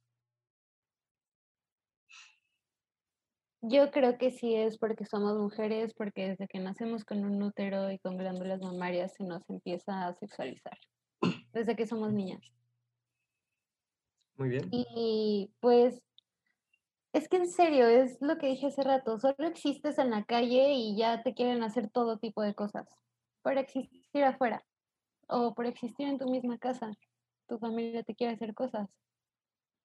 Y a un hombre que a un hombre te enseñan a, ay no, tienes que servirle, tienes que estar ahí para él, para lo que ocupe, tú eres la mujercita, le tienes que servir. No, él tiene sus manitas, él tiene sus piecitos, él puede hacer todo lo que quiera que le hagan. Y pues mira, yo creo que sí es de género porque son celos irracionales lo que muchas veces mata a nuestras hermanas. Son celos porque se viste con ropa femenina, porque se maquilla. Así que yo creo que sí es. Por bien. Ser mujer. Muy bien. Gracias, Fernando. Fernando defiende totalmente la definición general de feminicidio. ¿Alguien de ustedes está a favor, en contra? ¿Algo que les gustaría añadir a esta definición? Porque esa la pueden considerar deficiente. Bueno, eh, la tipificación del feminicidio en lo del Código Penal es un debate constante en la Facultad de Derecho y, bueno, se los digo como estudiante de ahí. Muchos profesores dicen que está mal, profesores que dicen que es insuficiente. Claro. Eh, pero algo que casi no veo en los círculos de conversación es ser mujer no es algo causal y ser mujer no es algo accesorio. Ser mujer es el factor de riesgo. La elección de víctimas para un feminicidio está basada en el género. Eh, intervienen también el odio, el desprecio, eh, la búsqueda de placer o, más sencillo aún, suponer, que, suponer y tratar a las mujeres como un objeto de gratificación sexual. Entonces, lo más común es cuando decimos, ah, eh, alguien que, la, que, que rechazó eh, fue el que terminó matándola, o su pareja, o su agresor fue el que la mató. Sí, pero también algo, una situación que me tocó en segundo semestre, creo. Eh, llegó un colectivo de trabajadoras sexuales de mujeres trans que llegaron a pedir ayuda de abogados a la Facultad de Derecho porque acababan de asesinar a una compañera y nadie las quiso apoyar porque decían que no que no había cómo sostenerlo. Y es como qué necesitas para sostenerlo mataron a alguien porque se enteraron de que era una trabajadora trans. Entonces eh, vaya el feminicidio todavía falta mucho por perfeccionarlo, falta mucho por realmente comprender eh, todos los efectos negativos que implica, porque, venga, o sea, como dice Fer, eres sexualizada desde que eres una niña. Hay bebés que han llegado destrozados, sus órganos internos destrozados, porque, bueno, contenido sensible, advertencia. Eh, hay casos de bebés dos meses, de dos años, meses incluso, que son destrozadas internamente sus órganos y llegan hechos un manojo de carne, este, sangre, porque alguien dijo, voy a abusar sexualmente de ella. Y es como, ¿de qué, de qué, de qué manera puedes obtener gratificación sexual de algo así? ¿Qué tan mal tienes que estar? A, qué profundidad llega tu odio, tu desprecio. No sé, es, la verdad un tema muy, muy delicado, pero, pero pues sí, es, complicado, no te voy a mentir. Gracias, Renata. Amanda, ¿cuál es tu pues, y lo que yo pienso es que claramente el feminicidio, ah, bueno, el término feminicidio fue inventado por Diana Russell, una psicóloga estadounidense, que justamente era para definir el asesinato a una mujer por cuestiones de género. Y no es, es que mucha gente lo entiende como, ay, no, porque eres mujer te voy a matar. Mm, no. Se construye que hablamos de un sistema patriarcal y de una educación machista, en la que los hombres son superiores a las mujeres, lo cual, conforme va creciendo, es lo que yo digo, el machismo no sería importante si no matara a 11 mujeres al día. ¿Y por qué el machismo mata a 11 mujeres al día? Porque la sociedad y el patriarcado nos ha educado a que las mujeres somos un objeto, que tú puedes poseer y yo soy tu propiedad. Entonces, el momento en el que yo me revelo, en el que tú por alguna razón piensas que te pongo el cuerno, te da derecho a matarme por crimen pasional o crimen de celos. Quien le dio la terminología aquí en México fue Marcela Lagarde, una antropóloga y escritora feminista increíble. Ella fue quien ah, adoptó el término aquí en México. Y justamente el feminicidio, un feminicida es como cualquier hombre, triste, como en, México es como cualquier hombre, que tú lo ves en la calle, es normal, tiene, tiene mamá, tiene papá, tiene quizá hijos, pero es un hombre que se le ha enseñado que la mujer es, es inferior a él y que por alguna razón del mundo tiene derecho sobre de ella. Tiene más, ahora sí que más capacidad, tiene más fuerza, tiene superioridad frente a una mujer. Por eso se les hace tan sencillo matarlas, matarnos. Entonces, el feminicidio realmente es sí por conducta de, por una cuestión de género. Y tiene que ver con esta supremacía, con, con esta, este sentimiento de superioridad, de me perteneces. Justamente la mayor parte de feminicidios son impartidos por gente que amas, no por gente que creías que te amaba. La mayor parte son por tus novios, por novios, papás, hermanos, esposos.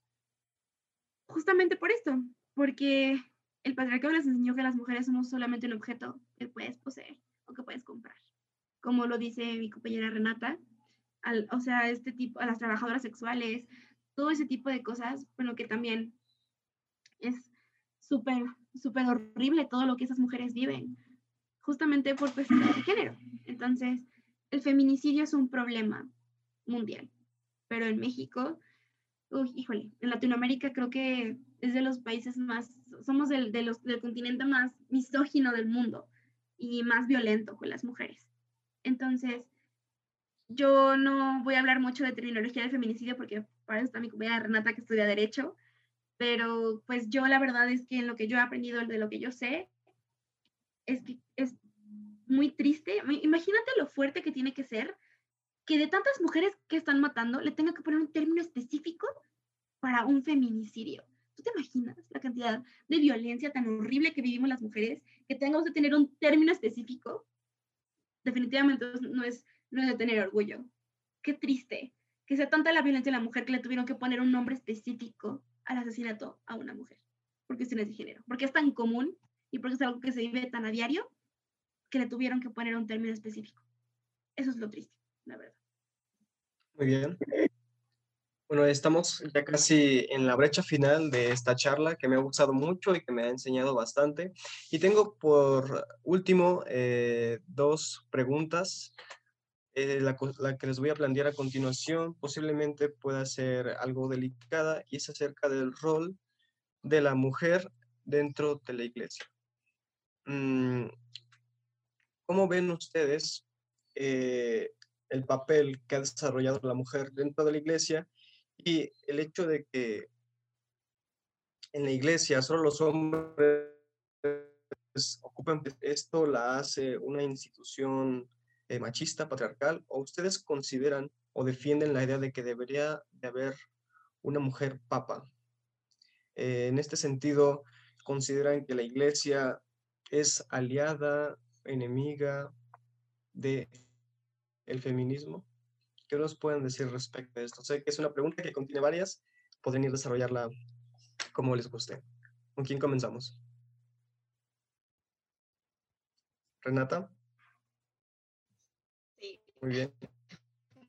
Fer me dejará mm, compartimos eso. ¿Qué? Mucho tiempo recibimos educación católica conservadora. Entonces, hablamos desde una perspectiva que, que, lo experimento de primera mano, vaya. Eh, la iglesia no es precisamente el mejor compañero que se pueda pedir en la lucha feminista, ¿verdad? Eh, muchas de las trabas de lo que se exige, eh, de lo que exige el feminismo, de lo que reclama, yacen en esta relación tan profunda y que data de años, desde, desde quienes nos colonizaron, vaya. Eh, es un nexo entre iglesia, sociedad, iglesia, Estado, aunque digan que es un Estado laico, no es verdad, tiene muchísimos tintes católicos, no religiosos, católicos, porque eh, la, la, quien, la religión predominante aquí es el, el catolicismo, y un súper poquísimo porcentaje son este, las religiones de sintoísmo, taoísmo, eh, de Medio Oriente, las abrahámicas, pero sobre todo catolicismo tiene un impacto fortísimo aquí en México, que no se debe subestimar. Y sí creo que muchos, muchos de, por ejemplo, de las trabas que hay sobre legalizar el aborto, mucho del, del sector pro vida es precisamente por eso, por sus raíces religiosas, que no se trata tampoco de decir, no creas en esto, no creas en aquello, libertad de culto, pero sí es un impedimento para, para estas cosas.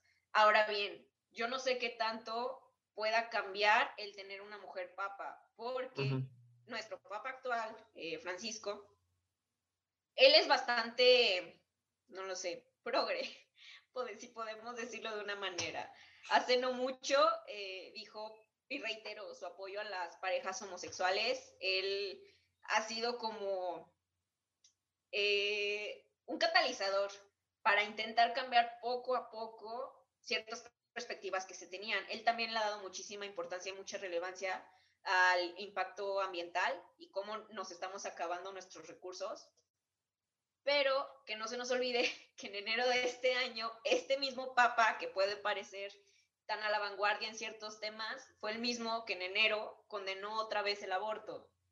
Eh, también muchos antes que él, creo que fue eh, Benedicto Ratzinger, no recuerdo cuál, él fue a países en África a decir que básicamente usar condón era aborto y es como una educación sexual, y empezó a impartir una educación sexual muy sesgada, muy, muy desinformada.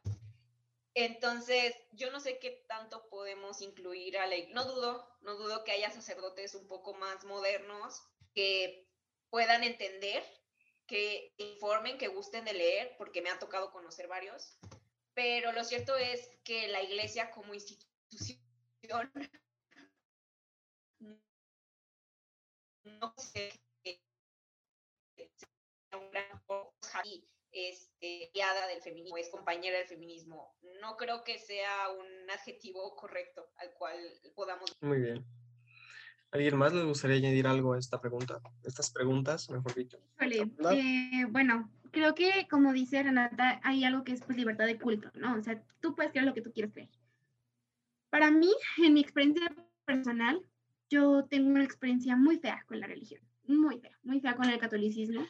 Respecto justamente a esto, tengo muchas historias sobre padres abusadores, pederastas, tengo muchas historias sobre personas religiosas que se dicen eh, practicantes o que se dicen ah, de la palabra de Dios, que al mismo tiempo violaban niñas.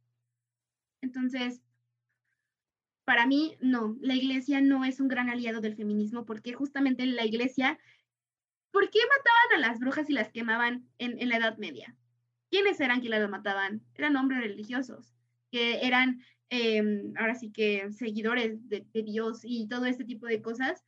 Para mí, yo estoy peleada con Dios. Yo, lo, yo te a Dios, ¿no? Un beso, a donde esté. Pero la religión y la iglesia como tal, lo que el hombre ha construido de la, de la idea de una iglesia, es lo que yo estoy súper en contra. Es sumamente misógino, sumamente misógino todo lo que la iglesia imparte, todo. Desde el por qué las mujeres únicamente podemos ser monjas o ayudantes, ¿no? Porque el chido es el, es el sacerdote, el padre o quien sea. Entonces, como dice Renata, Renata, yo no sé qué tanta diferenciaría si hay una mujer papa si no se cambia el problema desde raíz. Y es que la religión completa es misógina desde el principio, desde siempre ha sido misógina, desde siempre ha puesto en esta posición de, eh, para empezar, ¿por qué Dios es hombre? ¿sabes? Entonces es como toda esta ideología de que Adán y Eva y, el deseo y la mujer es únicamente un objeto sexual desde ese momento. Ese es el momento en el que cae, en, eh, que se come la manzana del deseo, ese tipo de cosas. Las mujeres para religión únicamente somos pecado. Las mujeres, literal, hay muchísimos lugares donde matan a las mujeres que son pecado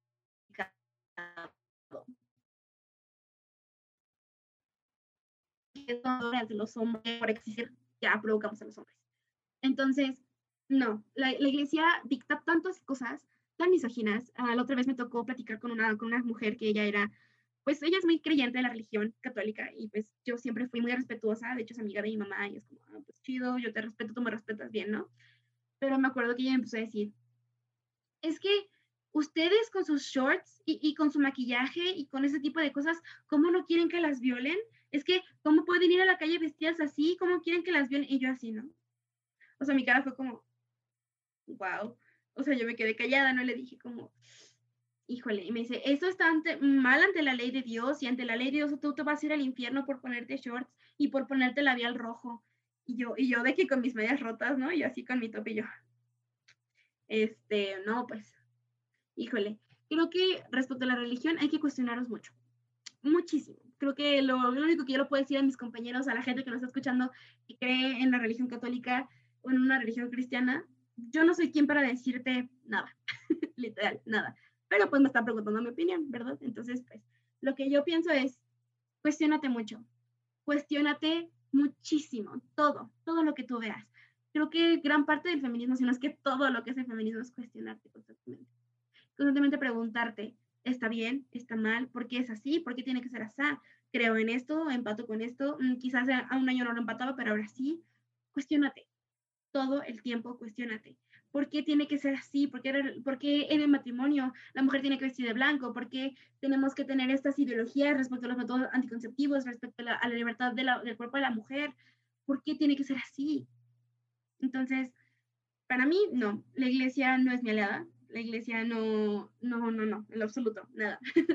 para mí la iglesia y la, y la, así que, y el feminismo son cosas muy aparte, no tienen nada que ver. De hecho, hasta podría decir que la mayor parte de antifeministas son religiosos o son católicos o cristianos.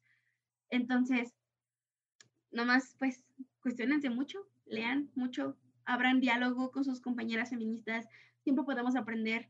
Yo he hablado con mucha gente que es muy católica y les aprendo mucho siempre. Es como, ah, bueno, hay gente que, pues realmente sabe lo que quiere, está bien. Para mí sigue siendo una persona alienada, ¿verdad? De patriarcado, pero se respeta. Y se le TQM, no importa. O sea, ya todos tenemos libertad de culto y lo que tú quieres creer está bien, pero pues yo no estoy de acuerdo con ello, con absolutamente nada de lo que la iglesia diga, ni de lo que, nada, porque para empezar, para mí la iglesia es, un, es una técnica de, de, control de masas. Entonces.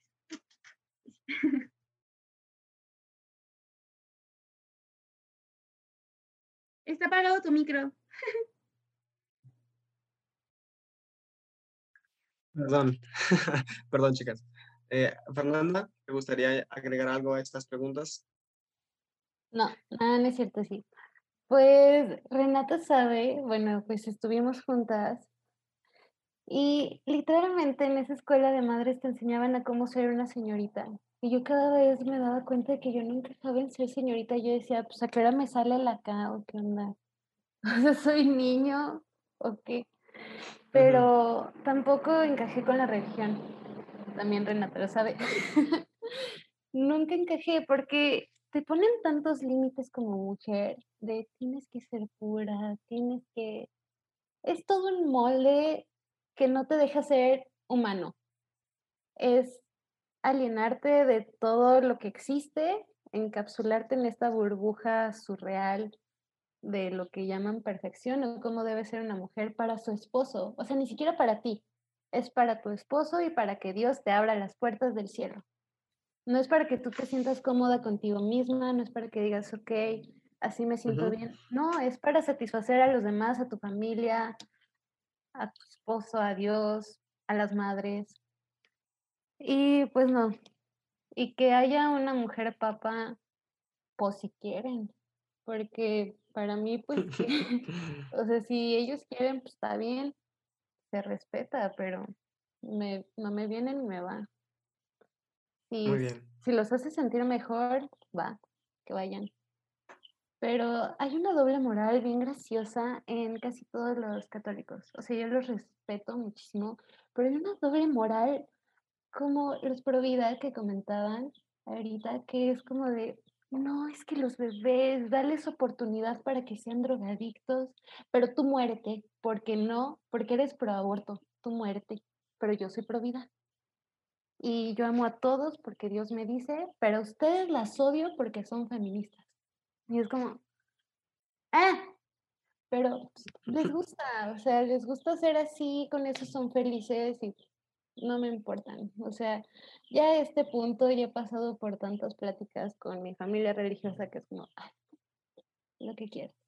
No son providas, son antiderechos. Las providas realmente somos nosotras, porque protegemos las infancias felices y deseadas. Ellos son oh, Es verdad, es verdad.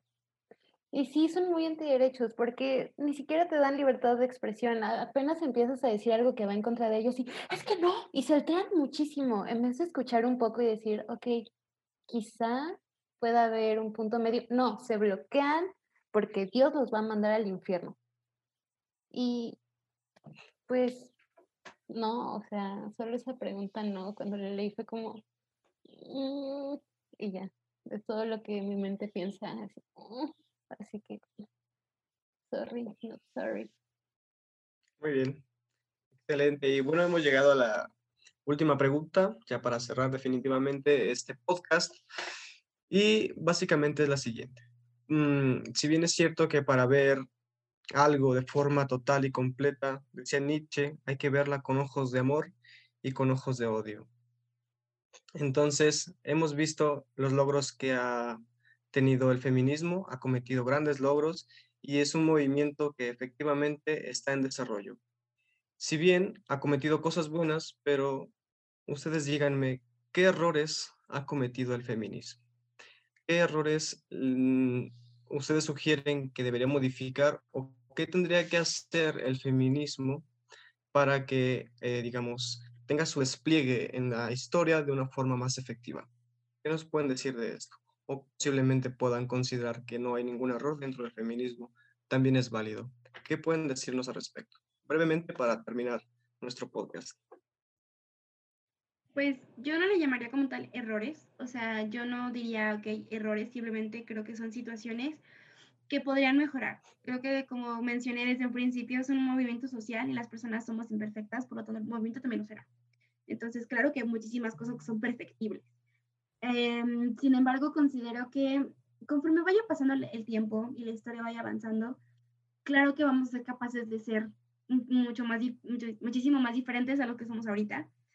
Entonces, no considero que hayan habido errores, simplemente han habido situaciones en las que igual no ha sido tan favorable para nuestras mujeres, que claro que ahorita, por ejemplo, lo que más está como en discusión es el, el, el pelearnos entre nosotras mismas, lo cual está horrible y que no, no soporto, el que si eres radical, que si eres liberal, que si eres no sé qué, vuelvo, hablando del feminismo metro, o sea, no, jamás. Creo que eso es uno de los que yo consideraría que es perfectible hermanas feministas que me están escuchando, el enemigo no somos nosotras. Nosotras no tenemos que pelear que si yo soy radical, que si yo soy liberal, que si yo soy antiespecista. Güey, por eso hay tantas ramas del feminismo y todas cabemos en el feminismo por igual. Entonces, la, discusión aquí no es eres liberal o eres radical o eres no sé qué, sino todas estamos juntas luchando por una sola causa. El verdadero enemigo es el patriarcado, no los hombres. El patriarcado es diferente. Y realmente considero que eso podría mejorar. Esta sororidad y reforzar esa sororidad, este amor entre nosotras, del, aunque sea, aunque si eres que si trans, trans, incluyente, trans excluyente, eso es, eso es muy tuyo, es muy personal, es algo que, que es muy de tu persona. Y si tú quieres ser lo que chido, si no, también, mientras existe el respeto entre nosotras. Porque para mí las mujeres trans son mujeres, así es simple. Entonces, para mí merecen todo mi respeto. Y claro que merecen cuestionarse, todos, todos tenemos que cuestionar muchísimo pero creo que el feminismo actual es de los más chingones que ha existido, como porque hoy en día yo creo que somos el sueño de las mujeres sufragistas, o sea, creo que es algo que las mujeres desde hace años quisieron ver siempre en la historia, tantas mujeres unidas, juntas, rompiendo, rayando y que nos valga madre literalmente lo que el gobierno diga, creo que es eh, un sueño hecho realidad para ellas. Por eso me encanta tanto esta frase que dice, somos las hijas de las brujas que nunca pudiste quemar y lo recordamos todo y créeme que no te la vas a acabar. Y el medio cambió de bando y ahora es diferente. Entonces, pues sí, para mí no, no hay errores, no hay errores en el feminismo, ni hay cosas que son perfectibles, hay cosas que se pueden mejorar y aprender sobre todo. Muchísimo, muchísimo aprendizaje, cuestionamiento, lectura y nutrirte de todas tus hermanas, juntarte con compañeras feministas que tengan diferentes puntos de vista y nutrirte de todas. Siempre partiendo del amor y del respeto y sobre todo la sororidad. Muy bonita. De acuerdo. Muchas gracias, Amanda. ¿Alguien más? Compañeras, ¿consideran que el feminismo ha tenido errores? ¿No ha tenido? ¿Qué debería modificar? Fernanda, Renata. Este, bueno, eh, más que errores, porque no se trata de señalar con el dedo y decir tú estás mal, yo estoy bien. Eh, más bien áreas de mejora. Ah, el discurso trans excluyente me parece muy, muy dañino, la verdad, y es algo que no se puede dejar de lado o no podemos minimizar el impacto que tiene, sobre todo porque hay personas tan influyentes como, no sé, J.K. Rowling, que sigue, que, que propaga el discurso excluyente y es como, en lo personal, es una opinión que comparto mucho con eh, eh, otros, el discurso transexcluyente para mí es un movimiento de odio que se disfraza bajo el feminismo. Porque, como dijo Amanda, las mujeres trans son mujeres, eh, pero precisamente habiendo tantas facciones, es, es, fácil para los que no conocen confundirlo y decir, ah, las trans excluyentes también son parte del movimiento. En lo personal, y no soy vocera de nadie, pero en lo personal para mí no es así. Eh, creo que un discurso de odio, como lo es este, el trans excluyente no tiene cabida en el feminismo. Otra cosa que también creo podría mejorar es este, remover el estigma del trabajo sexual, porque hay, es una conversación que no se está teniendo mucho, solo se está teniendo para mal, en el sentido de que es que si apoyas la industria, tú estás fomentando el patriarcado y eres machista y es como, no, hay mujeres, hay trabajadoras sexuales que ellas están súper de acuerdo con, este, con incluirlo en la conversación, quieren meterlo a la conversación, pero se ha perpetuado tanto la idea de que esta es una industria que no beneficia a las mujeres, ignorando voces de mujeres que se benefician de ello, que obtienen ingresos de ello y que consienten a ello, porque esa es otra, o sea, ellas están de acuerdo con formar parte de la industria. Y otro problema que he visto, que es quizá no nos, no, bueno, sí, también es pertinente aquí en México, eh, cuando empezó el movimiento MeToo, todas las, o bueno, el 99.9% de las actrices y personas que estaban haciendo las denuncias eran mujeres blancas. Eh, las mujeres afroamericanas han sido dejadas muy, muy de lado en, en toda la, en, bueno, no en toda la lucha, pero sí en varios aspectos.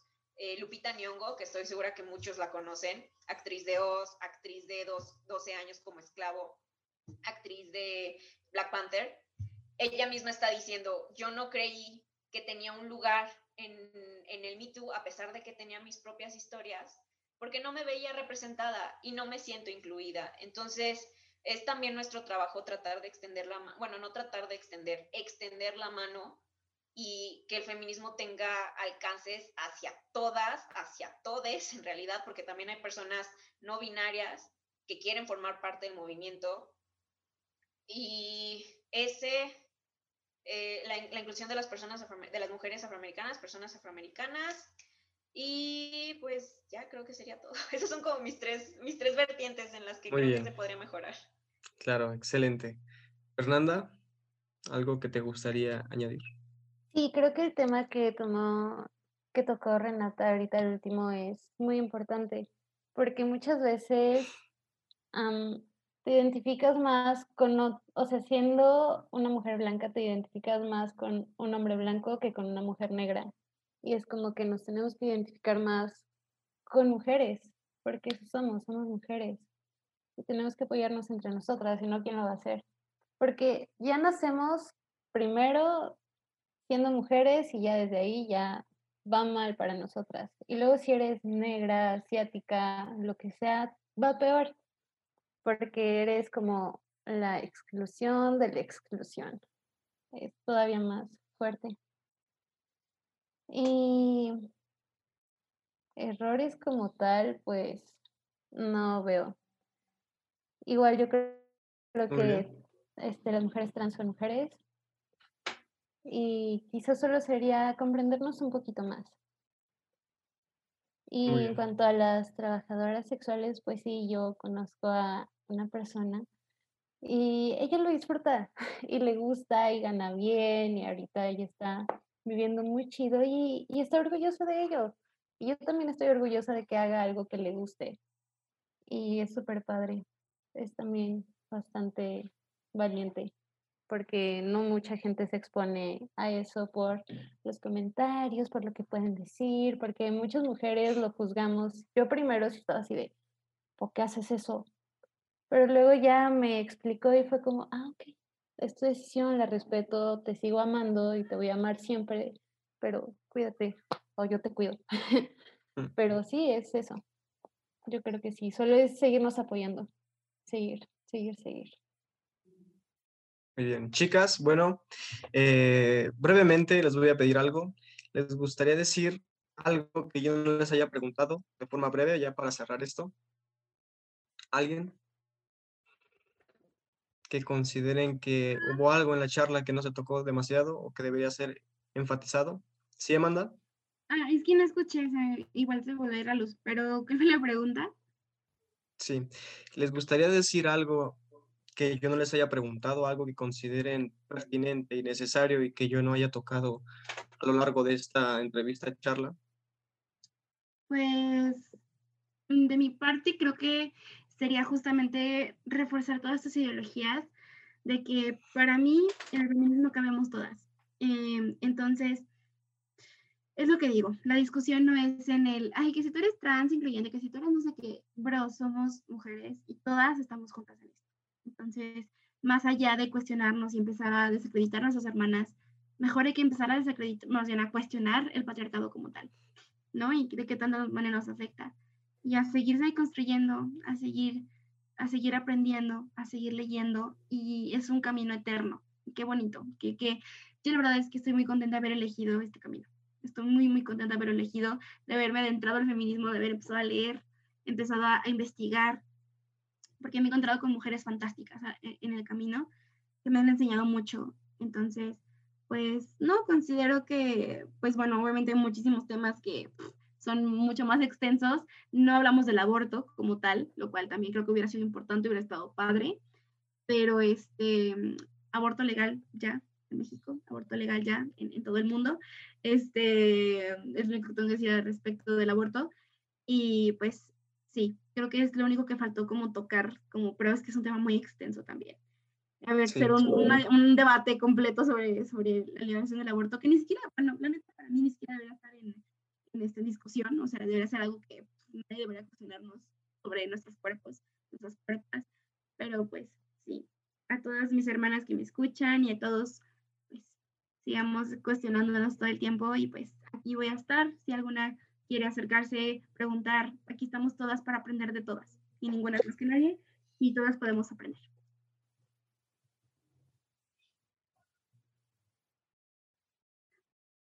Muy bien, pues eh, muchas gracias chicas. Este, ahí tienen eh, opiniones, testimonios de, de, ellas. Vamos a dejar en algún momento sus redes sociales por si gustan seguirlas también.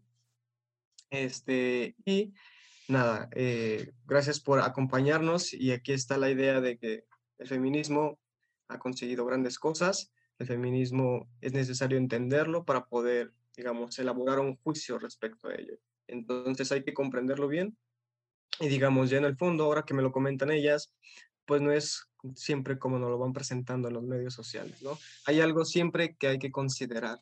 Entonces, de mi parte queda una idea, ¿no? Eh, la mujer, como decía Virginia Woolf, la mujer a lo largo de la historia ha sido un anónimo, pero ahora cada vez la veo menos anónima, ¿no? Cada vez tienen una presencia más fuerte, una presencia, digamos, muy viva, ¿no? Esto se puede observar con los, con los grandes logros que han tenido a lo largo de este tiempo. Solo me queda decirle algo a las chicas eh, en general, y que a ellas no se les debe pedir algo imposible porque son capaces de hacerlo, ¿no? Entonces, gracias una vez más y les dejaremos también sus redes sociales para que las sigan por donde ellas lo deseen. Muchas gracias y que tengan un excelente día, una excelente vida, un excelente todo. Eh, nos vemos pronto. Gracias. Nos vemos. Gracias, adiós. Gracias. Bonita vida. ¿Qué tal, estimados amigos? Estamos de regreso y ahora sí ya estoy con mi estimado Américo, que no estuvo presente, no estuvo muy presente en este podcast, pero hoy nos está acompañando para darle la pertinente despedida a este podcast tan interesante, tan delicado tan bueno, me parece, en muchos sentidos, con las chicas que nos eh, enriquecieron mucho conceptualmente acerca de la idea del feminismo. Américo, ¿qué te pareció la entrevista, charla con las chicas? Eh, te voy a ser sincero, yo estaba al pie del asiento escuchando, comprendiendo eh, algo que creo que nos falta mucha información eh, porque desconocía muchas cosas o concepciones que, pues que las mujeres como tal, que son parte y son el movimiento, pues conocen. Es muy interesante, me, me, fascinó la, la, plática y pues creo que fue muy enriquecedor para todos y más para nosotros porque en algunos aspectos yo considero que desconocíamos de eh, X o Y tema y fue muy enriquecedor. Eh, aprovecho también para pues agradecerles públicamente su participación y su accesibilidad para poder eh, hablarnos un poco de un tema tan complicado como tú y ellas ya lo mencionaron, como lo es el feminismo. Así es, y pues ahí lo tienen. eh, vamos a dejar eh, las redes sociales de las compañeras que nos acompañaron en este podcast para que si quieren revisar sus perfiles, seguirlas en algún medio social, digital, es muy válido. Eh, también si tienen algo que comentar respecto a lo que se mencionó durante esta entrevista charla con las chicas, también tienen la libertad de exponer sus opiniones, hombres, mujeres, siempre y cuando sea de forma respetuosa.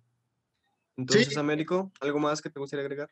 Sí, también que desde Tardes Culturales, este, de Tu Arte, Mi Arte y el CEFTA, pues no buscamos la promulgación del odio, así que no, y con lo mismo, no buscamos que haya este, agresión pública o, o, vía privada a estas chavas, son libres de dar su opinión, este, por lo cual exhortamos a nuestra audiencia que se abstengan de dar comentarios negativos o agresiones verbales a, a nuestros invitados eh, como Reyes lo menciona, si quieren exponer sus ideas, adelante, pero siempre bajo el respeto, nunca bajo una, un discurso de agresión o violencia. Muy bien. Entonces vamos con nuestros spots publicitarios, Américo, para cerrar. Adelante, empezamos con uno muy bonito que es de nuestra universidad. Adelante, Reyes, por favor. Y bueno, eh, gracias al Centro de Estudios Filosóficos, Tomás de Aquino, como siempre, agradecerles por el apoyo que nos brindan respecto a la realización de este bello podcast. Y cabe señalar que vamos a dejar los links directos a las páginas oficiales para que vean el contenido y las, los diplomados, los talleres que imparte esta institución, que son en última instancia muy buenos talleres. Y también están abiertas las inscripciones para estudiar la licenciatura en filosofía, ahí en el Centro de Estudios Filosóficos, Tomás de Aquino. Si hay algún interesado por ahí que quiera adentrarse en el mundo de la filosofía y estudiar la licenciatura, este es un buen momento. Puede acceder al link y ahí directo van a llegar a la página donde pueden obtener informes detallados. Américo. Muy bien, también queremos agradecer a pues Ave Digital, Video y Fotografía por apoyarnos con el equipo de producción y de edición de los podcasts.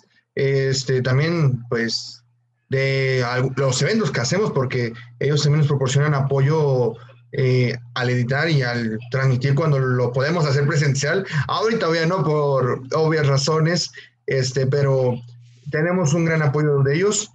Eh, Ave Digital, Video y Fotografía, servicio de video y fotografía para tus eventos sociales. Y pues como ellos dicen, déjanos ayudarte a capturar ese momento tan preciado.